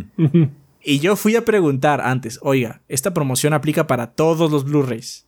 Sí, todos, todos, todos, hasta los más nuevos. ¿Sí? Chingón, vengo mañana porque inicia el siguiente. Tiene un blockbuster muy cerca de mi casa, cabalgar así, a, podía llegar caminando. Y agarré la edición especial de, del Señor de los Anillos a 50% de descuento. Me costó como, creo que 750 pesos. de Las extendidas. Y también les dije a ustedes, ¿saben que vayan ahorita mismo al blockbuster y hagan esta mamada? Compren dos Blu-rays baratos y la otra ya. Y 50% de descuento todos. Y la siguiente vez que hubo ese... Ese evento de 50% decía así ya, con letras grandes ni chiquitas solo títulos seleccionados. Seguramente no fuiste el único. No, mucha gente se, mucha gente. Sí, sí, mucha gente se aprovechó de esa se Aprovechó y eso fue porque Blockbuster llegó a bancarrota. Así es. Adrián esa es una de las muchas, muchas razones. De nada, de nada. No, yo no cerré Blockbuster, ya estaba, ya estaba bastante mal. de hecho, yo iba cada vez que podía. Sí compraba películas ahí, rentaba cada vez que podía, pero no no sobrevivió. Pero, hey, pinche edición especial estaba puerca, estaba... Ahorita, ahorita que lo estoy pensando, otra cosa que me ha pasado es que me han llegado a veces copias dobles en Amazon. Ah, sí, sí, sí, sí. Eh, me ha llegado así como compré un juego y de repente me llegan dos. Así como, ok. no me voy a quejar. Bueno, está bien. me ha pasado un par de veces. Eso es lo que nos podemos pues acordar. Así es. Eh, un saludo gordito y gracias al podcast no termino tan agotado por tener que trabajar un domingo. Oh, mucha suerte. Ánimo. Mucha suerte. Te hablamos. Mucha te, habla gente que ha trabajado los domingos muchos años. Ah, sí. Sí, sí, sí, sí. Ánimo, mucho, ánimo. Mucho ánimo. Dino Kart dice: Llegando, llego rayando a entregar el mensaje como cuando era final de semestre en la universidad. Hablando de ella, creo que en un stream hace varios años, Adrián mencionó que tuvo que armar un juego de mesa para una materia. Ah, sí, ya lo leímos. Ah, creo que sí, ya lo leímos. Se me olvidó, sí, ya lo leímos. Se me olvidó quitarlo, pero bueno. Ok. Pues está bien. Gracias, Dinucarte. Este, en el podcast pasado hablamos al respecto de eso. Sí, sí no, es como. Fue en la prepa, creo. Muy bien. Eh, siguiendo ah, con, No, no, no, perdón. Ya vi, ya vi la situación. Es que no copié bien el mensaje de Dinuncar porque sí mandó ah. uno nuevo. ¿Hay uno nuevo? Ok, vamos Lee a el siguiente y ahorita regresamos con un Cart. ok, leemos el del consultorio Dientes Limpios que dice: Buen día, gorditos. El día de hoy les traemos una super promo porque ya viene el Día de las Madres y vamos a regalar una limpieza dental a una afortunada madre. Para que puedan participar y ganar, deben seguir nuestra página de Facebook Consultorio Dental Dientes Limpios. Ah. Somos de los, los de los castores. Perdón, se va a ver algo raro en el podcast. De repente okay. este, abrió el WordPad encima de sus caras. ah, ah sí. sí, sí, sí. sorry. Sí, sorry. Pues, como de los castores y estar pendientes del post que iniciará la mecánica para ganar. Somos los de los castores y estén, estén al pendientes del post que iniciará la mecánica para ganar. Recuerden que nos encontramos cerca de la Prepa 5 y la atención es con previa cita. Si mencionan que viene de parte de los gorditos, tienen una consulta de valoración gratis. Regalen dientes limpios a ustedes y a toda su familia. Muchas gracias, consultorio de dientes limpios. Y pues ahí lo tienen, banda. Estén pendientes de su Facebook para ver si una madre afortunada puede ir a que eh, le hagan una limpieza gratuita. Perfecto. Muy bien. Pues vayan, banda. Muchas gracias. Hasta consultorio de dientes limpios. Así es. Ah, ahora sí regreso a Dinuncart que ahora sí dice, he visto en Twitter muchas imágenes de un perro chihuahua en Final Fantasy XIV. ¿Qué tanto tengo que hacer para conseguirlo? Ya con eso me dieron ganas de entrar al juego después de terminar mi trabajo de titulación. Saludos. Eh, no tengo ni puta este, idea. Dice, me refiero que tanto tengo que avanzar en el juego. Saludos. No, sé. de dónde sale. Es, casi seguro que es un drop de un dungeon. Sí. O, si, es un de alguna tienda. si es un minion, es posible... Eh, que tiene que serlo. No, no imagino cómo un chihuahua puede hacer una montura. no, yo creo que es un este, minion. Yo creo que es un minion. o sea, yo tengo otro perrito, no es un chihuahua, pero tengo otro perrito. Y también tengo un gato. Un gato. Que vuela porque trae un traje de murciélago. Hay un gato que vuela, hay un barquito, una. Eh, un moco. un Morbol chiquito. hay, hay muchos minions. Minions de los personajes también. Este, sí, seguramente es de un drop de un dungeon, pero quién sabe cuál. La verdad, no lo he sí visto. Es que hay muchos, hay muchísimos. hay un chingo, hay un chingo. Si, hay, si, O sea- si estás viendo muchos ahorita en Twitter, a lo mejor es de lo contenido más nuevo. Es probable. Así es. Si es así, Ajá. tienes que llegar hasta en Walker. Tienes que jugar un huevo. un juego. Prepárate para unas 200 horas para que tu recompensa sea un chihuahuita. The Quest for the Chihuahua. De Quest for the Chihuahua. no mames, qué espanto. 200 horas, yo creo que no, ahora lo que No, más. no, más de, más de 200 horas. Más de 200 horas. No sé, porque Bueno. ya eh, a Run Reborn ya te lo pasas en 20. ¿Sí? Sí, a Run Reborn está ya muy, muy, muy, muy bajado de huevos. Y como avanzas ya tan cabrón, subes tan cabrón de nivel. O sea, siempre- o sea acabas a Run Reborn ya casi a nivel 60, güey. Ah, qué bueno, porque de 50 a Bueno. 60 es la peor parte de Tiny. Sí. Sí. De 50 a 60 es la peor parte. Sí, sí, sí, sí. Sí, yo creo que 200 es un buen, es un, es un buen, una buena perspectiva. Igual y es menos incluso. Sí, sí, Bueno, sí, sí. si solo te concentras en la historia. Sí. O sea, si te ponen a hacer raids, si quieres hacer ultimates, si quieres hacer así como extremes, eso pues sí, te estarán más, pero eh. Pero bueno, pues ahí lo tienes en un cart. Ah, ok, ahora sí, pasando al comentario de Rohan Saleta, nos dice: Buenas gordos, espero estén excelente. Buscando wallpapers de Elden Ring, un amigo me dijo que en Reddit hay muy buenos hechos por fans. Para mi sorpresa, el primer resultado no fue el de Reddit de Elden, sino su símil. NSFW. Eh, me pregunté si era un error y colocaba otros juegos y me salía su NSFW primero. Dijiste, Mario, toma su NSFW. Street Fighters, toma tu NSFW. En fin, tengo buenos wallpapers ahora. Siento, Adrián, estar descanso en casa es lo máximo. Lo es, Y es lo máximo. Moda- y que modo que me los bendiga. Ahorita que estás haciendo dolor, todavía mejor. Sí. Pues muchas gracias, Rohan Saleta. Disfruta tus wallpapers. Pues tus wallpapers, supongo. Pásatela chingón. de la chido. Rulo Kowalski. eh, tienen 15 pesos y mucha hambre que comprarían en una tienda. Saludos. Con 15 pesos no alcanzan para mucho. Pues unas papitas. No, ¿cuál? Error. Lo más panoso que se pueda comprar con 15 pesos. Si tienes mucha De hambre. hecho, sí. Bueno, si tienes mucha hambre, unos ¿Alcanza, colchones. ¿Alcanza como por un sneakers?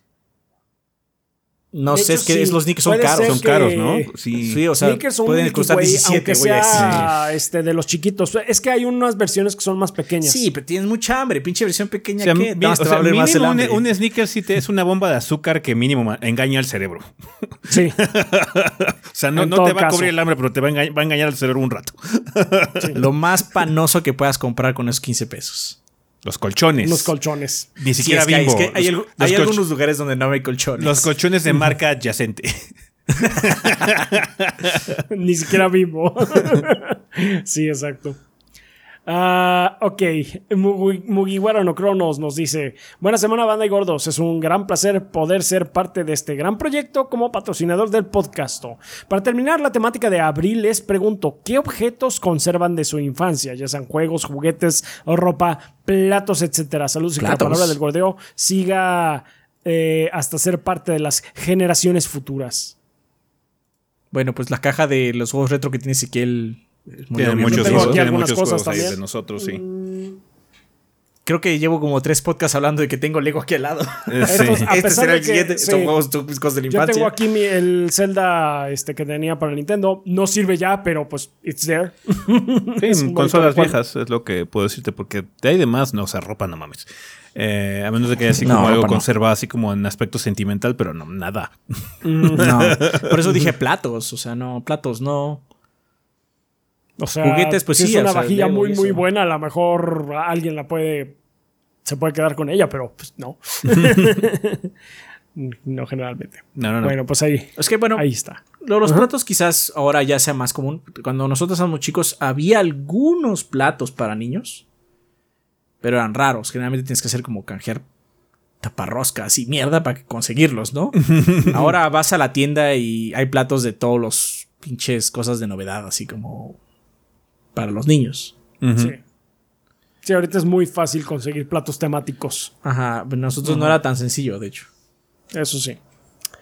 Que te- o sea, Oh. a- estamos más grandes, banda, lo siento. Sí, no. Sí, de mi niñez conservo muy pocas cosas realmente. O sea, yo todavía me acuerdo que la única forma de conseguir algo de la película que, que te gustaba, que fuiste a ver al cine, que por cierto nosotros las películas llegaban luego 3, 4 meses tarde, si bien nos iba, Sí. era que cuando salías del cine, que no era de cadena, un cine como particular, había dudes afuera vendiéndote cosas de la película, entre comillas. ¿No se acuerdan? ¿Se acuerdan? Sí, sí, sí, me acuerdo. Similar a lo que pasa en los conciertos. Sí. Similar a lo que pasa en los conciertos, pasaba en las películas. Eso ya no pasa ahora. Este, No. Porque las mercancías de las películas que cabe aclarar también se estrenan el mismo día o a veces un día antes que en, en Estados Unidos o Europa o lo que sea. Este. Pues la puedes ir así como a una tienda departamental al súper y poder comprar el plato de la nueva película de The Batman. La abominación que es la pizza de Batman. Ajá, la- antes no había esas cosas, esas cosas no había. Entonces, si querías comprar un Batman, una figura de Batman, pues aquí pura fayuca ahí afuera del, Una del cine. Ah, Ah, qué sí. tiempos. ¿Qué tiempos aquellos? Bien, eh, continuando con Camilo Darmian. Hola gorditos, ¿cómo están? Espero que muy bien y se estén cuidando mucho. Son personas de bosques o playas. Creo que este ya lo leímos también, ¿no? ¿Sí? No me acuerdo. Sí, yo no me acuerdo haber contestado eso. ¿Sí? ¿No se acuerdan? Mm. Bueno, pero voy a decir. He ido más veces a playa. Sí, he ido más veces a playas, definitivamente. Playa. Me gusta ir al bosque, o sea, he ido al bosque con mi familia Sí. que hemos rentado así alguna cabina, o cabina, este, un- este, A- una alguna- cabaña, Una Eh, chocita, una chocita. una chocita, eh, y sí, está padre, pero como que playa está más guay. Aparte, México tiene un chingo. Ajá, es que México tiene muchas playas, sí. Entonces, como No es que más no tenga fácil. bosques. Es que como siento más que es más fácil. fácil luego descansar en la playa. Es que para, para mí luego el bosque más bien significa ir a pueblear. Ándale. y ver a los alrededores también. O hacer así algo como ir a pescar, o yo qué sé, ¿no? Una situación así Ah, como sí, muy también, particular. tiempo de esa actividad, ir a, ir a subir algún sendero, no sé, ir a caminar por un sendero. Y yo la playa lo asocio con nada más tumbarme ahí, amodorrarme con el calor. A estar ahí en la sí, playa, sí. sacar un buen libro. Ándale. Nice. Ya. Sí. Muy bien, continuando con eh, Denis Flores. Un mes más gustoso de apoyarlo. Sigan siempre adelante, gorditos. Ustedes son los mejores. Eh, pregunta: ¿Cuál es el mejor juego RTS para ustedes? Age of Empires 2. Es el que más jugamos, Age of Empires, es ¿no? el que Sí. más jugamos, Age of Empires 2. Nada más por puro horas de juego. Sí. Es el que más jugamos entre nosotros. Sí. Eh, Belzirk. Pregunta filosófica de la semana. En el mundo del gordeo, ¿qué es una encuesta? ¿Una forma de vida? ¿Un sinónimo de mala memoria? ¿Un momento de reflexión? ¿O algo más que el gordeo es eterno? Es una entidad que desafortunadamente murió. Así es. y regresó en, pero regresó en Twitch. Sí. Ah, O sea, eh, hay más apuestas Hay que más. encuestas, pero sí hay.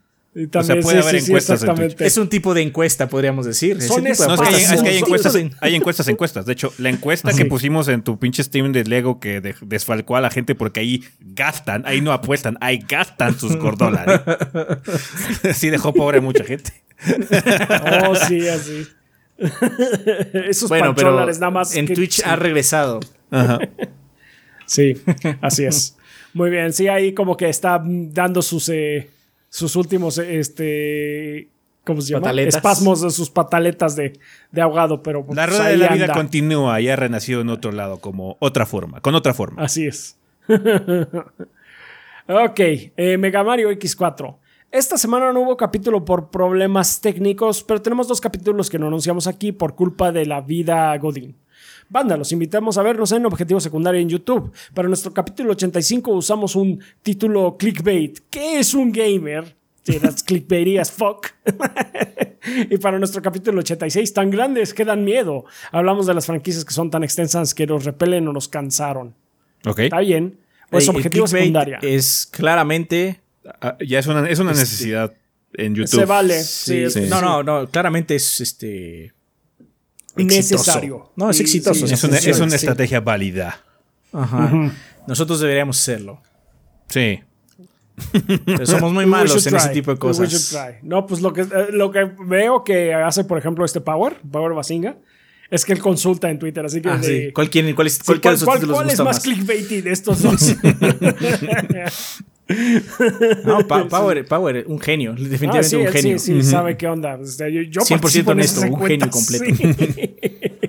Sí, sí, sí.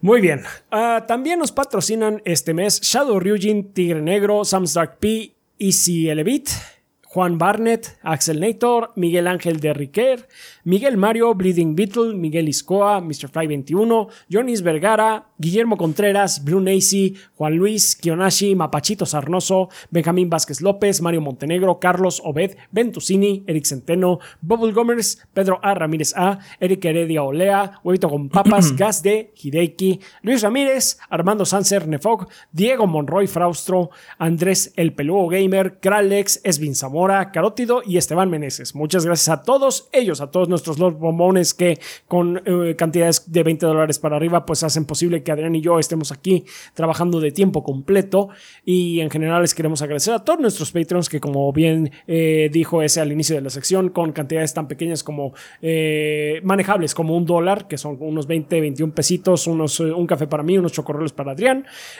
pues nos mantienen aquí también. Ya saben, banda, que ninguna cantidad es, eh, es, pequeña, siempre nos apoyan, no se sientan mal si no pueden donar eh, más o si este, nada más... También, eh, también si de prueba no pueden apoyar, también no se sientan mal. Si agradecemos también mucho que estén aquí. También les agradecemos, nunca digan que es poco, o sea, que nada más nos, nos mencionen, ya saben, que nos mencionen con sus amigos o algo así, eso nos ayuda muchísimo siempre. también les queremos agradecer a nuestros suscriptores en Twitch, que pues ahí se la pasan eh, viéndonos esta semana, pese a las dificultades técnicas que tuvimos, porque pues sí, el jueves se nos fue la luz. Afortunadamente pasó ya casi acabando. Afortunadamente faltaban cinco minutos. Sí. Pero bueno, muchas gracias a todos ustedes, banda. Ya saben que ustedes El mejor incentivo es que van a ver a jugar Chaps Sonic.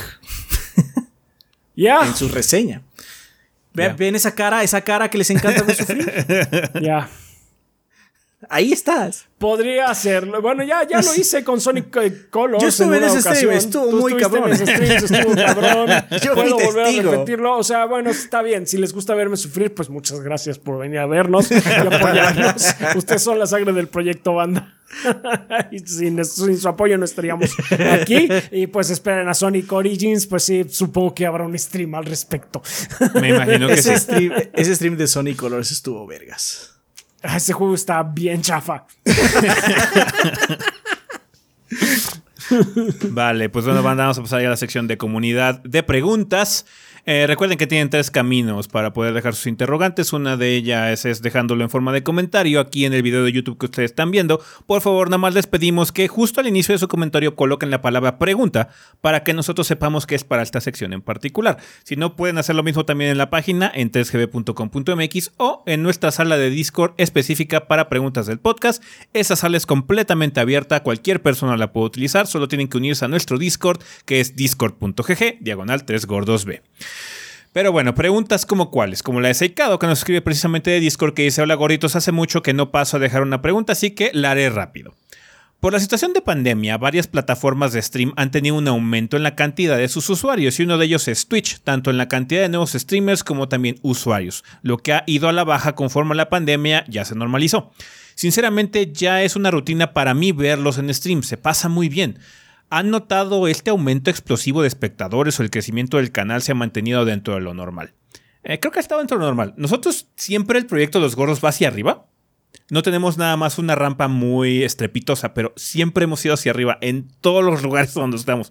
Entonces, eh, hace un tiempo hubo un comentario que dice: ¿Qué pasó, gordos? Antes tenían 300 mil suscriptores y ahora tienen. Así como, nunca ha sucedido eso. No, nunca ha pasado. Siempre ido hacia arriba lento, pero seguro.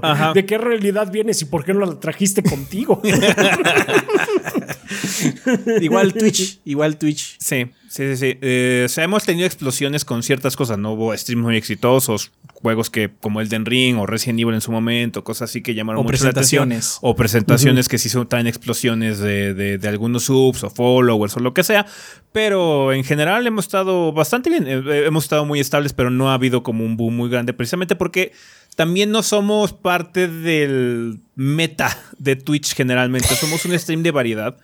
Y generalmente los streamers de variedad no, no les va tan bien. No crecen mucho precisamente porque el tienen comunidades muy sólidas como la nuestra, porque precisamente por la variedad se mantiene mucho la relación de entretenimiento. Dependemos, no dependemos del shock value, que luego dependen muchos streamers, que también es una táctica válida, eh, pero no es nuestro estilo, ¿no? O sea, simplemente no nos nace, realmente somos muy malos para este tipo de cosas, preferimos estar ahí, platicar con ustedes, tener un stream muy diferente en el sentido de que tenemos un copiloto siempre en el stream. Ajá. O, Eh, o- o dos. o dos. Ajá. Entonces, no solo es nosotros jugando, sino con el resto de los jugadores platicando mientras alguien juega y a veces hace alguna un comentario o algo así, ¿no? Porque está más concentrado en jugar, ¿no? Entonces, eh, somos como muy un stream muy raro y por lo mismo no somos parte del meta que es afectado en gran parte por estos booms, ¿no? De que llegan a la plataforma y como Twitch es pésimo para presentar cosas nuevas o- con su buscador, siempre te presenta las cosas más populares. Las cosas más populares se vuelven muy grandes, mientras que el resto de las cosas que no lo son crecen lentamente. O no crees. O no crecen. Ajá. Uno crece. Eh, continúa preguntando, ¿Twitch ha tenido alguna consideración o involucrado algún beneficio al proyecto? Pues Twitch ha tenido muchas consideraciones con nosotros con respecto al tiempo. Eh, ha- hemos tenido algunos contratos con Twitch de forma exclusiva, hemos hecho co-streams oficiales de algunas cosas, llevaron a Rafa al último de tres. eh, Ajá, el último de tres que quizás exista en toda la realidad. Sí. Rafa fue gracias a Twitch. Ajá. Así Así se fue un trato directo con ellos. Eh, también fuimos stream oficiales del de- Nevo, ¿se acuerdan? Ah, sí, también fuimos. Sí, sí, sí, también, sí, también. Y, y eso fue por Twitch. Twitch hizo. Oh, no, por solo fue con nosotros nada más. Hizo varios este, acuerdos con varios streamers, entre ellos nosotros. E hicimos unos días de eh, el Evo. Eh, el último Video Game Awards, antes de la pandemia, también teníamos un acuerdo. De hecho, estuvimos en casa de Ezequiel. Fue stream oficial de Video Game Awards. Ajá, de Video Game Sí. Awards. Entonces sí, y eso fue gracias a Twitch. Twitch este, hizo todo el arreglo y demás. De hecho, en ese sentido, a pesar de que no somos tan grandes, Twitch nos tiene considerados para algunas cosas muy particulares. Ajá, que YouTube nunca ha tenido un- una, una deferencia así con nosotros, la neta, ¿eh? Cabe recalcar. Este, porque Twitch o la gente que maneja Twitch Latinoamérica sabe que nuestro proyecto es un proyecto de tres personas, que eso es muy extraño en la plataforma. Twitch es mucho de personalidades y las personalidades pues son una, una estrella.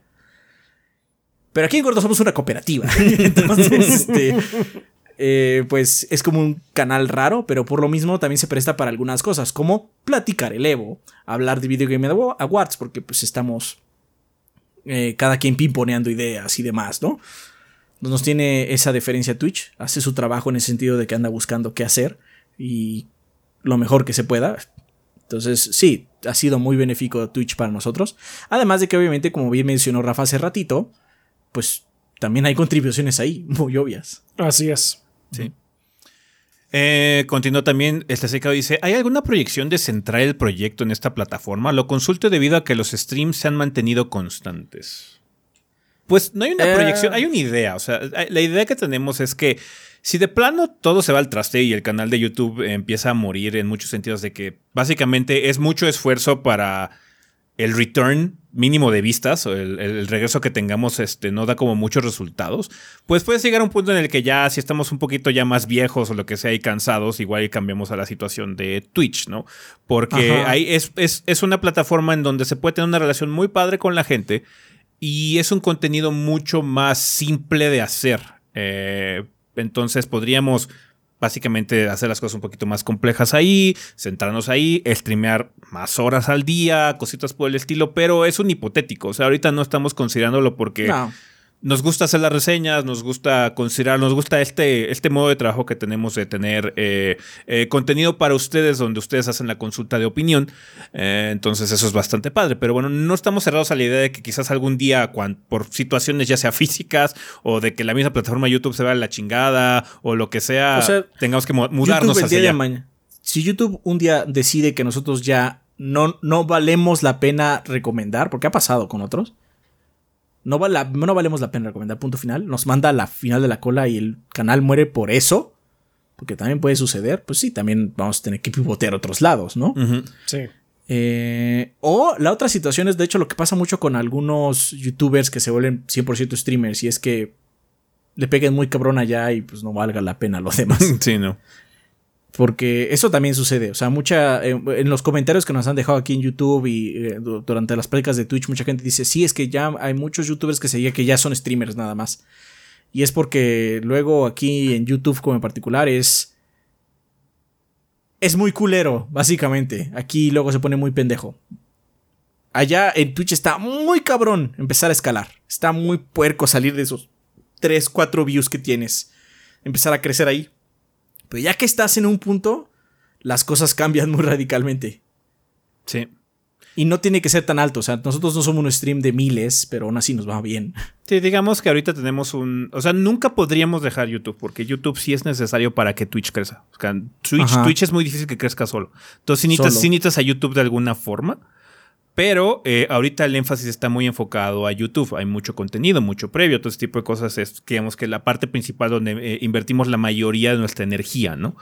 Pero lo que puede ocurrir después es que cambie ese balance. Entonces, donde Twitch se vuelva nuestro punto focal, nuestro punto central y YouTube sea algo aledaño, ¿no? Por ejemplo, el podcast podría ser en vivo ya en Twitch todas las veces, hace cuenta, ¿no? Pero aún así se subiría una versión en audio y se subiría una versión a YouTube, pero sería ya second hand, quizás no tan editada, yo qué sé. Eh, entonces, Tendríamos que ver cuál es la situación. Son hipotéticos, banda, no se preocupen, ahorita no estamos pensando en una sola transición. No. Eh, pero sí es una situación que tenemos en la cabeza porque hay que prevenir. Si llega a suceder algo, pues tenemos que tener un plan de backup para ver qué se puede hacer, ¿no? Sí. De hecho, así es.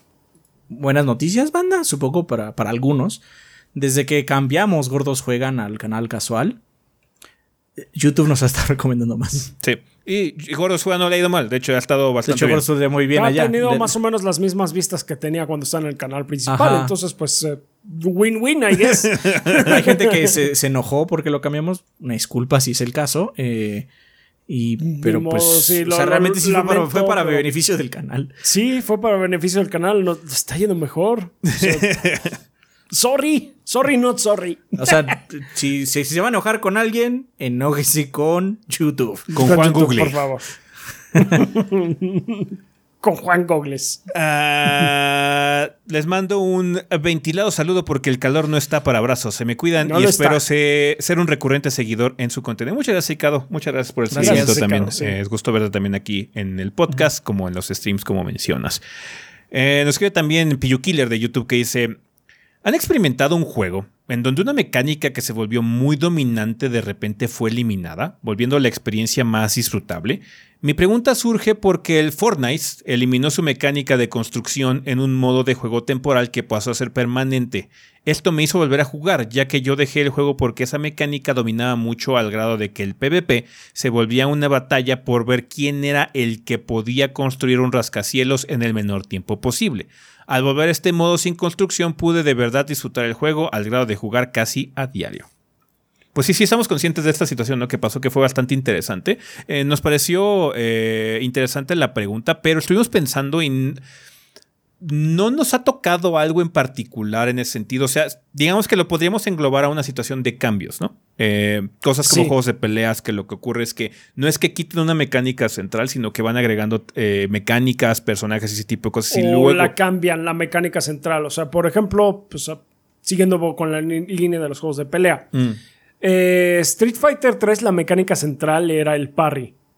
que sí, es, es una técnica que a pesar de que sí te puede sacar de, muchos problemas y empleado correctamente puede ser eh, un arma, el arma más poderosa en los juegos de pelea, punto, casi casi. Uh, sí requiere de mucha, de, un eh, conocimiento y de, un, de una ejecución muy precisos, muy precisos. En Street Fighter 4 se quitó el parry y se puso el focus. Y el focus es más fácil de entender. No es todo poderoso. Hay muchas, muchas, muchas formas de darle la vuelta al focus. Pero de todas maneras simplificó el, juego. Y lo hizo más popular. O sea, Street Fighter 4 por algo fue el revival de los juegos de peleas. Había, mucho, hay mucho contexto histórico que tomar en cuenta, pero sí, es un juego, es un juego mucho más sencillo de abordar que Street Fighter 2. Sí, Sí, o sea, ese es uno de las, eso es uno de los motivos. No estamos hablando, o sea, muchas cosas que, que lo hicieron eh, ser el, el revival de, del género, pero pues sí, eh, ayudó que fue que es, fue algo más eh, accesible. dentro de todo. Pero pues así como tal, una mecánica que... pero no fue lo mismo, o sea, no, no digamos que Street Fighter... 3 siempre tuvo el parry. No fue como que Street Fighter New, New Generation tenía el parry y Third Strike lo quitó. algo así no, no, no se me Bueno, es que aparte no es el mismo juego. No es el mismo juego. O sea, digamos que es la misma franquicia, pero no es el mismo juego. Aunque, de hecho, con Fortnite ha pasado, porque Fortnite originalmente era el, juego PvE.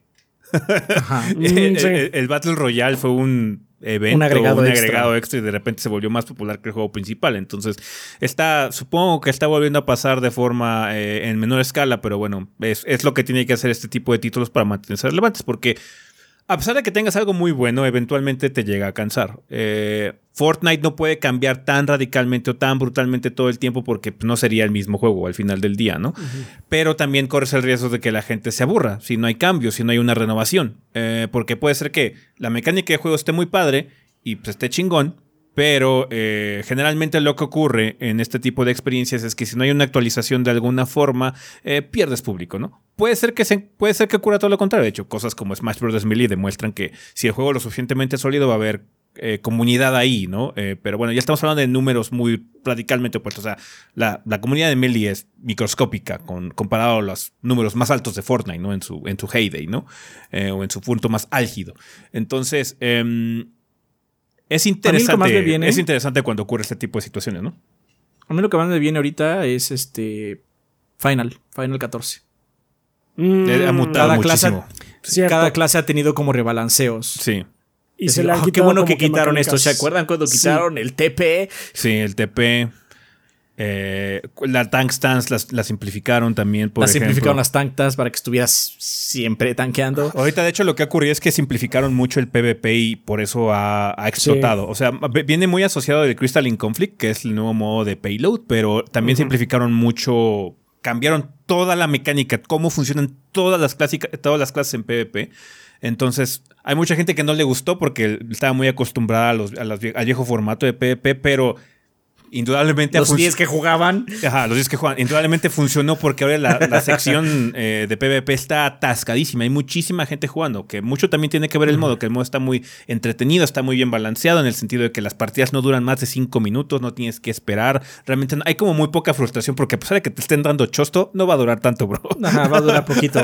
Supongo que el, poquito. el- el ejemplo que más me viene es eso, ¿no? Porque, o sea, el maquinista Sí. era una clase espantosa.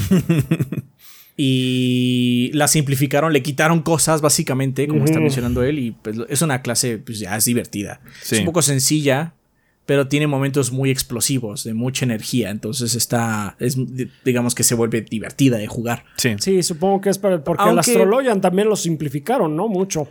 Sí, el problema es simplificar o quitar cosas que luego lo que sucede es el caso contrario, como que le quitas Sabor, la magia, le quita- le quitas le el la sabor y entonces así como, pues ya nada más puedo hacer esto, ya no tengo otra opción. Pero es que Sí. en, Que en- mucho- en Final tienes que ver hacia el futuro, porque de hecho Astrologian era, una, era la clase más complicada del juego, porque tenías que tomar en cuenta seis cartas distintas que tenían seis efectos diferentes. Y después lo simplificaron a que fueran dos campos nada más, que estuvo bien, pero ya ahorita Astrologian en nivel 90 tiene muchos botones y de hecho la gente está pidiendo que lo simplifiquen un poco, porque tiene muchas acciones, es el healer más complicado que hay para jugar ahorita. Entonces, ahí el- la bronca es que tienes que simplificar porque a futuro vas a complicar de, todas mo- de todos modos, ¿no? Entonces, sí, Sí. son como por ciclos lo que ocurre. Ya Sí, la gente está diciendo. ¿sabes qué? Le hace falta un retrabajo al dragón, por ejemplo, como lo que pasó con el Summoner. Ah, el dragón es aburridísimo al inicio. Entonces, así Sí. como, no, es que el Summoner lo recambiaron porque es que ya el Summoner no tiene sentido. ¿ah? Entonces, vamos a hacer una nueva clase, básicamente. Entonces, la gente está asumiendo que probablemente le va- pueda ocurrir eso al dragón eventualmente. Porque es una clase que han mutado mucho, han cambiado mucho y han simplificado poco a poco. Entonces, ¿sabes qué? Mejor ya hazla de nuevo porque su equivalente o el símil que tienes ahorita con clases nuevas como el Reaper funcionan muy padre con otra filosofía. Entonces podrías hacer un dragón muy padre siguiendo esa línea. Pero bueno, hay gente que le va a gustar y hay gente que no le va a gustar, que creo que también fue lo que pasó con esto de Fortnite, ¿no? De construcción. Eh, básicamente dijeron que era el Knight porque no tenía el Fort. Ya, entonces sí, este... eh, es una situación interesante. O sea, a ti, por ejemplo, Pillo te funcionó. No dudo que también haya gente que le cague el modo sin construcción, porque quizás dependía mucho dentro de esa estrategia y ahorita pues ya no le encante, ¿no? Yo como soy remanco en construir, me gusta. sí, está bien, lo apruebo. Pero bueno, ahí tienes Pillo Killer, es lo que podemos contestar. Muchas gracias por la pregunta. También nos escribe Conde de YouTube que dice: Buenas gorritos, aquí les traigo dos preguntas, eligen la que quieran. Creo, creo que escogimos nada más una, ¿no? La primera es sobre las políticas de reembolso de PlayStation y Xbox. No tengo esperanzas con Nintendo. ¿Creen que se modificarán de alguna manera? Tuve la experiencia de equivocarme y comprar la DMC5 Deluxe Edition en lugar de la Special Edition para PlayStation 5. Y como había comenzado la descarga, no hubo forma. Entiendo que pensarán evitar abusos, pero no sé, tal vez limitar el número de reembolsos anuales. En fin, aquí estoy disfrutando igual de este gran juego. Saludos desde Uruguay. Sí, o sea, tenemos ahorita que la mejor política de reembolso que hay, me parece, es la de Steam que Steam te permite no solo descargar el juego, sino tienes como un límite de horas. Creo que son dos horas. Puedes jugar hasta dos horas del juego y antes de eso puedes todavía pedir reembolso. Entonces creo que eso sería muy padre que pudiéramos implementar ese tipo de situaciones en todas las plataformas. Creo que ahorita con PlayStation en particular tienes que básicamente meterte al sistema e indagar con un bot, tal vez con un chat, eventualmente con un ser humano. Le digo, oiga, este me equivoqué, quería comprar esta edición, bla, bla, bla, ta, ta, ta. Y le dices. Así también es con Microsoft. Y ellos evalúan, ah, sí, te podemos hacer válido el, reembolso, ¿no? Básicamente. Eh, pero es una situación ah. muy de caso por caso. Entonces, estaría padre que fuera más unificada como lo que tenemos ahorita en Steam, ¿no? Sí, eso del bot es muy común tanto en Play como en Xbox porque hace como dos años de repente apareció un, juego en mi librería de Xbox y me la cobraron. Y dije, ah, me hackearon la cuenta, ¿no? Y no, de hecho no había habido ingreso de mi cuenta en ninguna otra más que pues de mi parte en esta ciudad, etcétera, ¿no? Y de repente apareció un juego. y como, ¿qué chingados? Y me cobraron 10 dólares, o sea, era un juego como pequeño, aparte, me cobraron 10 dólares. Fue así como, ¿qué demonios, qué demonios con esto? y para que me lo quitaran del sistema tuve que meterme a un chat controlado por un bot y explicar como tus razones. Y ya lo explicas y demás. Y después de que haces todo eso, ya te dan como. Ya un humano entra después de eso. Así como ya después de que dices como todo, dice, ah, sí, sí, este, pues parece que hubo un error con el sistema, apareció el juego. Entonces te lo vamos a reembolsar y se va a quedar ahí. De hecho, tengo el juego. Pero sí me regresaron mis 10 dólares. Estuvo rarísimo, fue, fue muy, muy extraño. Fue un error del sistema completamente. No me acuerdo qué juego es. Pero es así como, ok. Este, pero sí, es un sistema primero de un bot. Y es como muy raro platicar con él, definitivamente, porque tienes que decir ciertas palabras clave para que realmente reaccione a lo que quieres. Porque si no, si no entiende, lo que te dice es, sí, esta liga para que se trate de solucionar esto. Y así como, wow. Y como estábamos en medio de... Ah, pues de hecho fue el inicio de la pandemia, porque lo que me acuerdo es que cuando le picabas, no, quiero un humano, básicamente. por, por, este, por pandemia no tenemos nuestro call center abierto, entonces eh, estamos tenemos poco staff, básicamente, lo que. Y así como, no mames, me tardé un huevo. Eso sí, me tardé como tres horas, tres, cuatro horas en eso. Pero bueno, o sea, también era entendible. O sea, estábamos al inicio de la pandemia y no estaba esperando que tuvieran abierto el call center. Sí. Eh, pero sigue, yo creo que activo el bot. Sí, entonces lo padre sería que tuviéramos una situación similar a lo que ocurre en Steam, ¿no? Que no solo implicara una situación de error, en, como es tu caso, Conde, en el sentido de que te equivocaste en el producto que querías comprar, sino básicamente compraste un juego que está de la verga y quieres tu reembolso, ¿no? Estaría padre. Más que nada porque también en el futuro ya estamos entrando mucho a la época digital y creo que se deben dar algunas, algunos beneficios al consumidor en ese sentido para que puedas eh, pues cuidar un poco más tu dinero, cómo, cómo lo inviertes en cada una de las plataformas. Siento que sería un beneficio muy padre, muy agregado. Creo que sería algo muy bienvenido por todos. Y obviamente, eh, pues bueno, tienes que calibrarlo bien para que no haya abusos, porque pues sí, la gente también es bastante listilla. Sí, sí, de hecho, me acuerdo haber visto un video donde dice, puedo hacerle speedrun a este juego antes de que no me dejen reembolsarlo. y eso ya es como culero. Oye, si ya conseguiste tal achievement, ya. Quédatelo. Significa que ya no lo puedes reembolsar, güey. sí, o sea, Pero bueno, sí, nos gustaría que fuera el caso, pero eh, sí, como tú mencionas, no es ideal todavía. Por lo menos existe la posibilidad, pero es un volado. Sí, no, no lo veo pronto. Sí. Eh, nos escribe también eh, GRA3191 de YouTube. O GRA3191 que dice: Buenas gordos.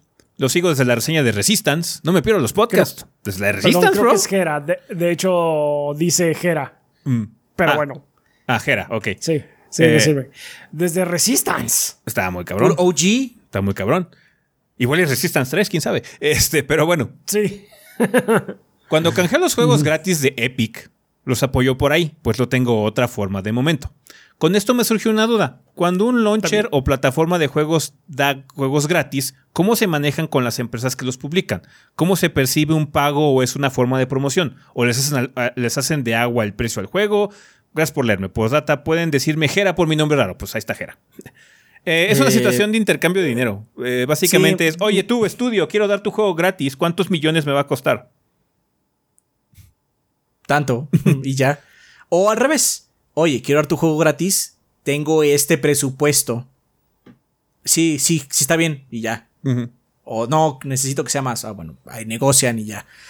Si te dan un juego gratis, alguien está pagando por él y no estás viendo de dónde viene. Generalmente la, compañía que lo está dando gratis es el que está pagando. Como es que hay juegos de Prime, pues Amazon. ellos pagan. Amazon es el que paga por esos juegos. Sí. Porque le da valor agregado al Prime. O sea, ellos lo que están ganando es valor agregado para su, su, sistema. Pero que está pagando ahí es el, mismo. El mismo, este. Pues el que está distribuyéndolo. Pasa lo mismo con Game Pass. Y de hecho pasa lo mismo con Netflix o cualquier otra de películas. Pagan para que pagan las licencias para que estén ahí. Sí. Epic tiene, Epic tiene mucho dinero. De hecho, Sony y Lego acaban de invertir un billoncito o mil millones de dólares cada uno de ellos. Entonces, aparte ganan un huevo con Fortnite. Ya no está en su pico más alto, pero no le está yendo mal. Y entonces tiene mucho varo. Entonces puede seguir haciendo eso. Sí. Por eso regala juego cada, creo que cada mes. No estoy seguro, 15 días. No, no, sé exactamente cada cuánto regale. Pero regala seguido. Muy a menudo. Sí. Este, y es por eso. Ellos pagan para que tenga el valor agregado. Y en el caso muy particular de Epic empezó todo esto porque ellos te ponían juegos para que crearas tu cuenta y pues ya te tienen en el sistema. Sí. Así como, mira, esta tienda también puedes comprar juegos, aquí te damos juegos gratis, ven.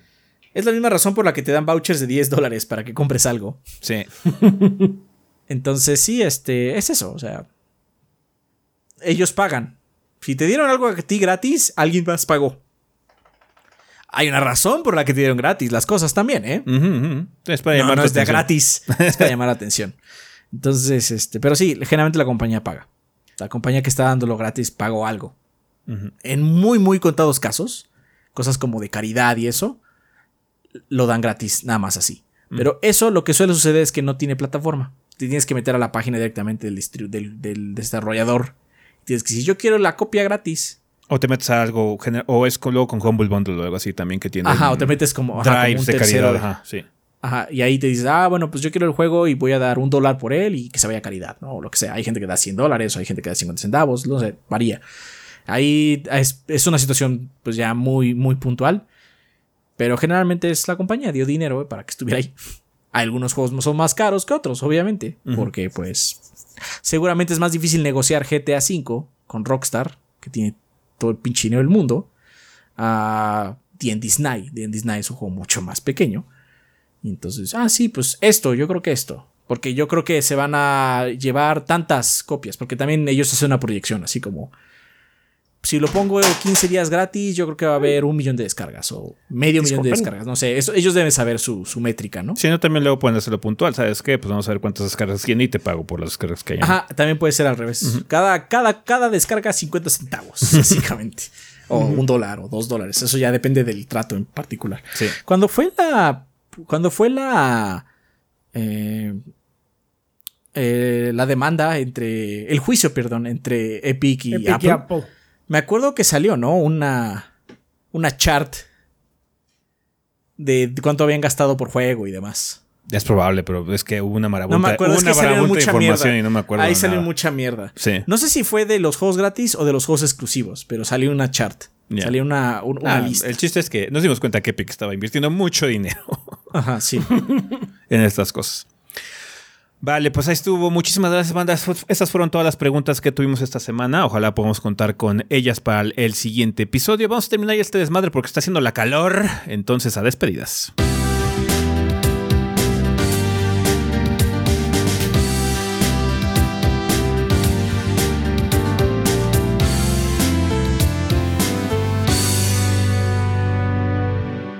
Y bueno, banda, pues estamos aquí en la parte final, final de este episodio. Tenemos regalos que nos mandó la banda Adrián. Eh, Nagate Miguel Tanikase dice: Bonito día, gordos. Espero que le esté yendo bien. Traigo los códigos de Prime Gaming para Legacy Games, que es House of Thousand Doors, Family Secrets, en Origin, eh, Plantas contra Zombies, Battle for Neighborville, en eh, Origin. Y para GOG, Oblivion edición del juego del año de lujo. Recuerden ponerle mods a las caras para evitar pesadillas. y también para Xbox regala lote de contendientes para personalización de UFC 4 y paquete de lanzamiento de 10 packs gratis para MLB The Show, el juego de Ezequiel. Yes. Saludos y que el gordeo siga e incluso cuando Adrián y Rafa eliminen el club de estampillas para pasarse al de modelismo de Gundam y Warhammer y ese haga un stream nadando en su piscina de rufles de, de queso. ¿Las rafles? Guácala. Las Raffles. Ahí sí, para No, que veas. eso sí no, está me gusta, no me gustaría sí. una piscina de comida en general. I- imagínate No. así como el queso así, pero metido aquí en las comisuras. No mames. Cualquier No, cosa de comida no se me antoja tenerlo embarrado No, eso es un desperdicio porque no te lo vas a comer después, ¿verdad? O sea, No. oh, qué asco. Pero bueno, Franco Gómez nos dice regalos para la banda. Oblivion en GOG. Eh, Plantas vs. Zombies, Battle for Neighborville en Origin y House of 1000 Doors eh, en Legacy Games. Además, quisiera aprovechar para pedir la ayuda de la banda gordeadora. Verán, desde hace mucho estoy buscando el OST de un viejo anime no muy conocido llamado G-On Raiders. He buscado sus canciones, específicamente una que aparece a la mitad del último episodio, por todo internet, pero nada. Así que si alguien conoce o se dedica a hacer importaciones de este tipo desde Japón, por favor mándenme un correo a franco-go.hotmail.com o un WhatsApp. De, no vamos a decir el teléfono, porque sé, gordo, será su discreción si es buena idea darle No. cel. No, no es buena idea. es, no es buena idea. El Entonces mail no está bien. El El mail. mail. está bien. Sí. franco-go.hotmail.com. Entiendo que buscar algo de este tipo no será fácil o barato y estoy dispuesto a pagar un precio justo por ello. Gracias por todo, gordos, y ayúdenme, bada gordeadora. Eres mi única esperanza con la voz de la princesa Leia. bueno, pues ahí está. Mucha suerte, Franco. Ojalá alguien te pueda ayudar. Sí, ojalá que sí. Por último, Adán Camacho dice otro cumpleaños, otro regalo. Cántenme la de Sapo Verde. Sapo Verde, eres tú. Sapo Verde, eres tú. Felicidades, You're Adán. the birthday boy or girl. Y es un accesorio para Arma 24 Karat Coffin en, en Apex Legends. Dice saludos a todos y feliz cumpleaños a Joseph eh, Ochoa, que cumple el lunes, igual que yo. UR. Ugu. Este, pues felicidades a los dos, felicidades a Adán, felicidades, Felicidades. a Joseph. Pásense la chingón. Así es. Perfecto, pues bueno, banda, esos regalos van a estar en nuestra cuenta principal de Twitter a lo largo de los siguientes días. ¿Tenemos algo que recomendar el día de hoy? Lego Star Wars, Mm. si les Mm. gustan los juegos de niños, si tienen niños también, o, o si van mucho niños a sus casas, así como primitos o sobrinos, o tienen muchos amigos con niños, también puede ser. Este, si son muy fans de Star Wars también, Solo está tengan en muy, cuenta. está muy coqueto el juego, tiene mucho encanto, pero es un juego muy sencillo. Y pues, este, pues, no veo mucho público para él. Obviamente el público enfrente es muy grande, pero así como, es que a mí me encanta Elden, voy a jugar Lego Star Wars. No, no, no, no. Aún, aún así Sí. está vendiendo muy cabrón. De hecho, es, el lanzamiento Ah, más sí. exitoso del Lego de la historia. De Lego, sí. No, no, o sea, la franquicia obviamente pega mucho. Tiene mucho fanservice. De hecho, está muy cabrón. Porque las bromas no solo son así como infantiles, tiene bromas. No voy a decir tono porque no existen, pero bromas como muy de fan. Mm. Que a veces, no mames, esa broma, si, si no lees tal libro, no la vas a entender. bueno, estoy. Quizás es muy específico eso, ¿no? Quizás un libro no, pero si no lees así como material extendido, no vas a entender nada de eso, ¿no? O hay bromas que son de son como de teorías de los fans. Que en, en un, en, un, en un juego más sobrio de Star Wars nunca aparecerían realmente, ¿no? Sí. Entonces, está muy coqueto. La verdad está muy coqueto. Eh, si no, chequen la mini. Eh, vean el juego. También yo siento que es muy, ah, es muy obvio viéndolo si te va a llamar la atención o no. Está bien. Vale, Pues pues, bueno, banda, eh, nada más que recordarles que tenemos redes sociales, nos pueden encontrar en Facebook e Instagram como Tres Gordos Bastardos o Tres Gordos B. En Twitter, por favor, búsquenos como TrichoBB. Sino también nuestras cuentas personales, que es Chobi el Rafa, eh, Adrián, Chobi S, Chobi Gris, Cinética Sam y Kid-YG, por si quieren hablar con algunos miembros del staff de forma directa. Eh, muchas gracias a nuestros Patreons, a nuestros suscriptores en Twitch eh, y a toda la gente que compra productos en la tienda. Eh, muchas gracias también a toda la gente que descarga la versión en audio de este programa a través de Spotify, Apple Podcast, Podbean y demás. Entonces, muchísimas gracias. Un saludo donde quiera que estén, banda. Pensamiento final. Mm. Agárrense porque viene la sequía. Sí, la sequía va a estar puerca. Nos vemos en Twitch, básicamente. Ahí estaremos. Ahí estaremos en Twitch. Vale, pues bueno, banda, muchísimas gracias por habernos acompañado durante un episodio más. Nosotros nos vamos. Bye. Bye. Bye.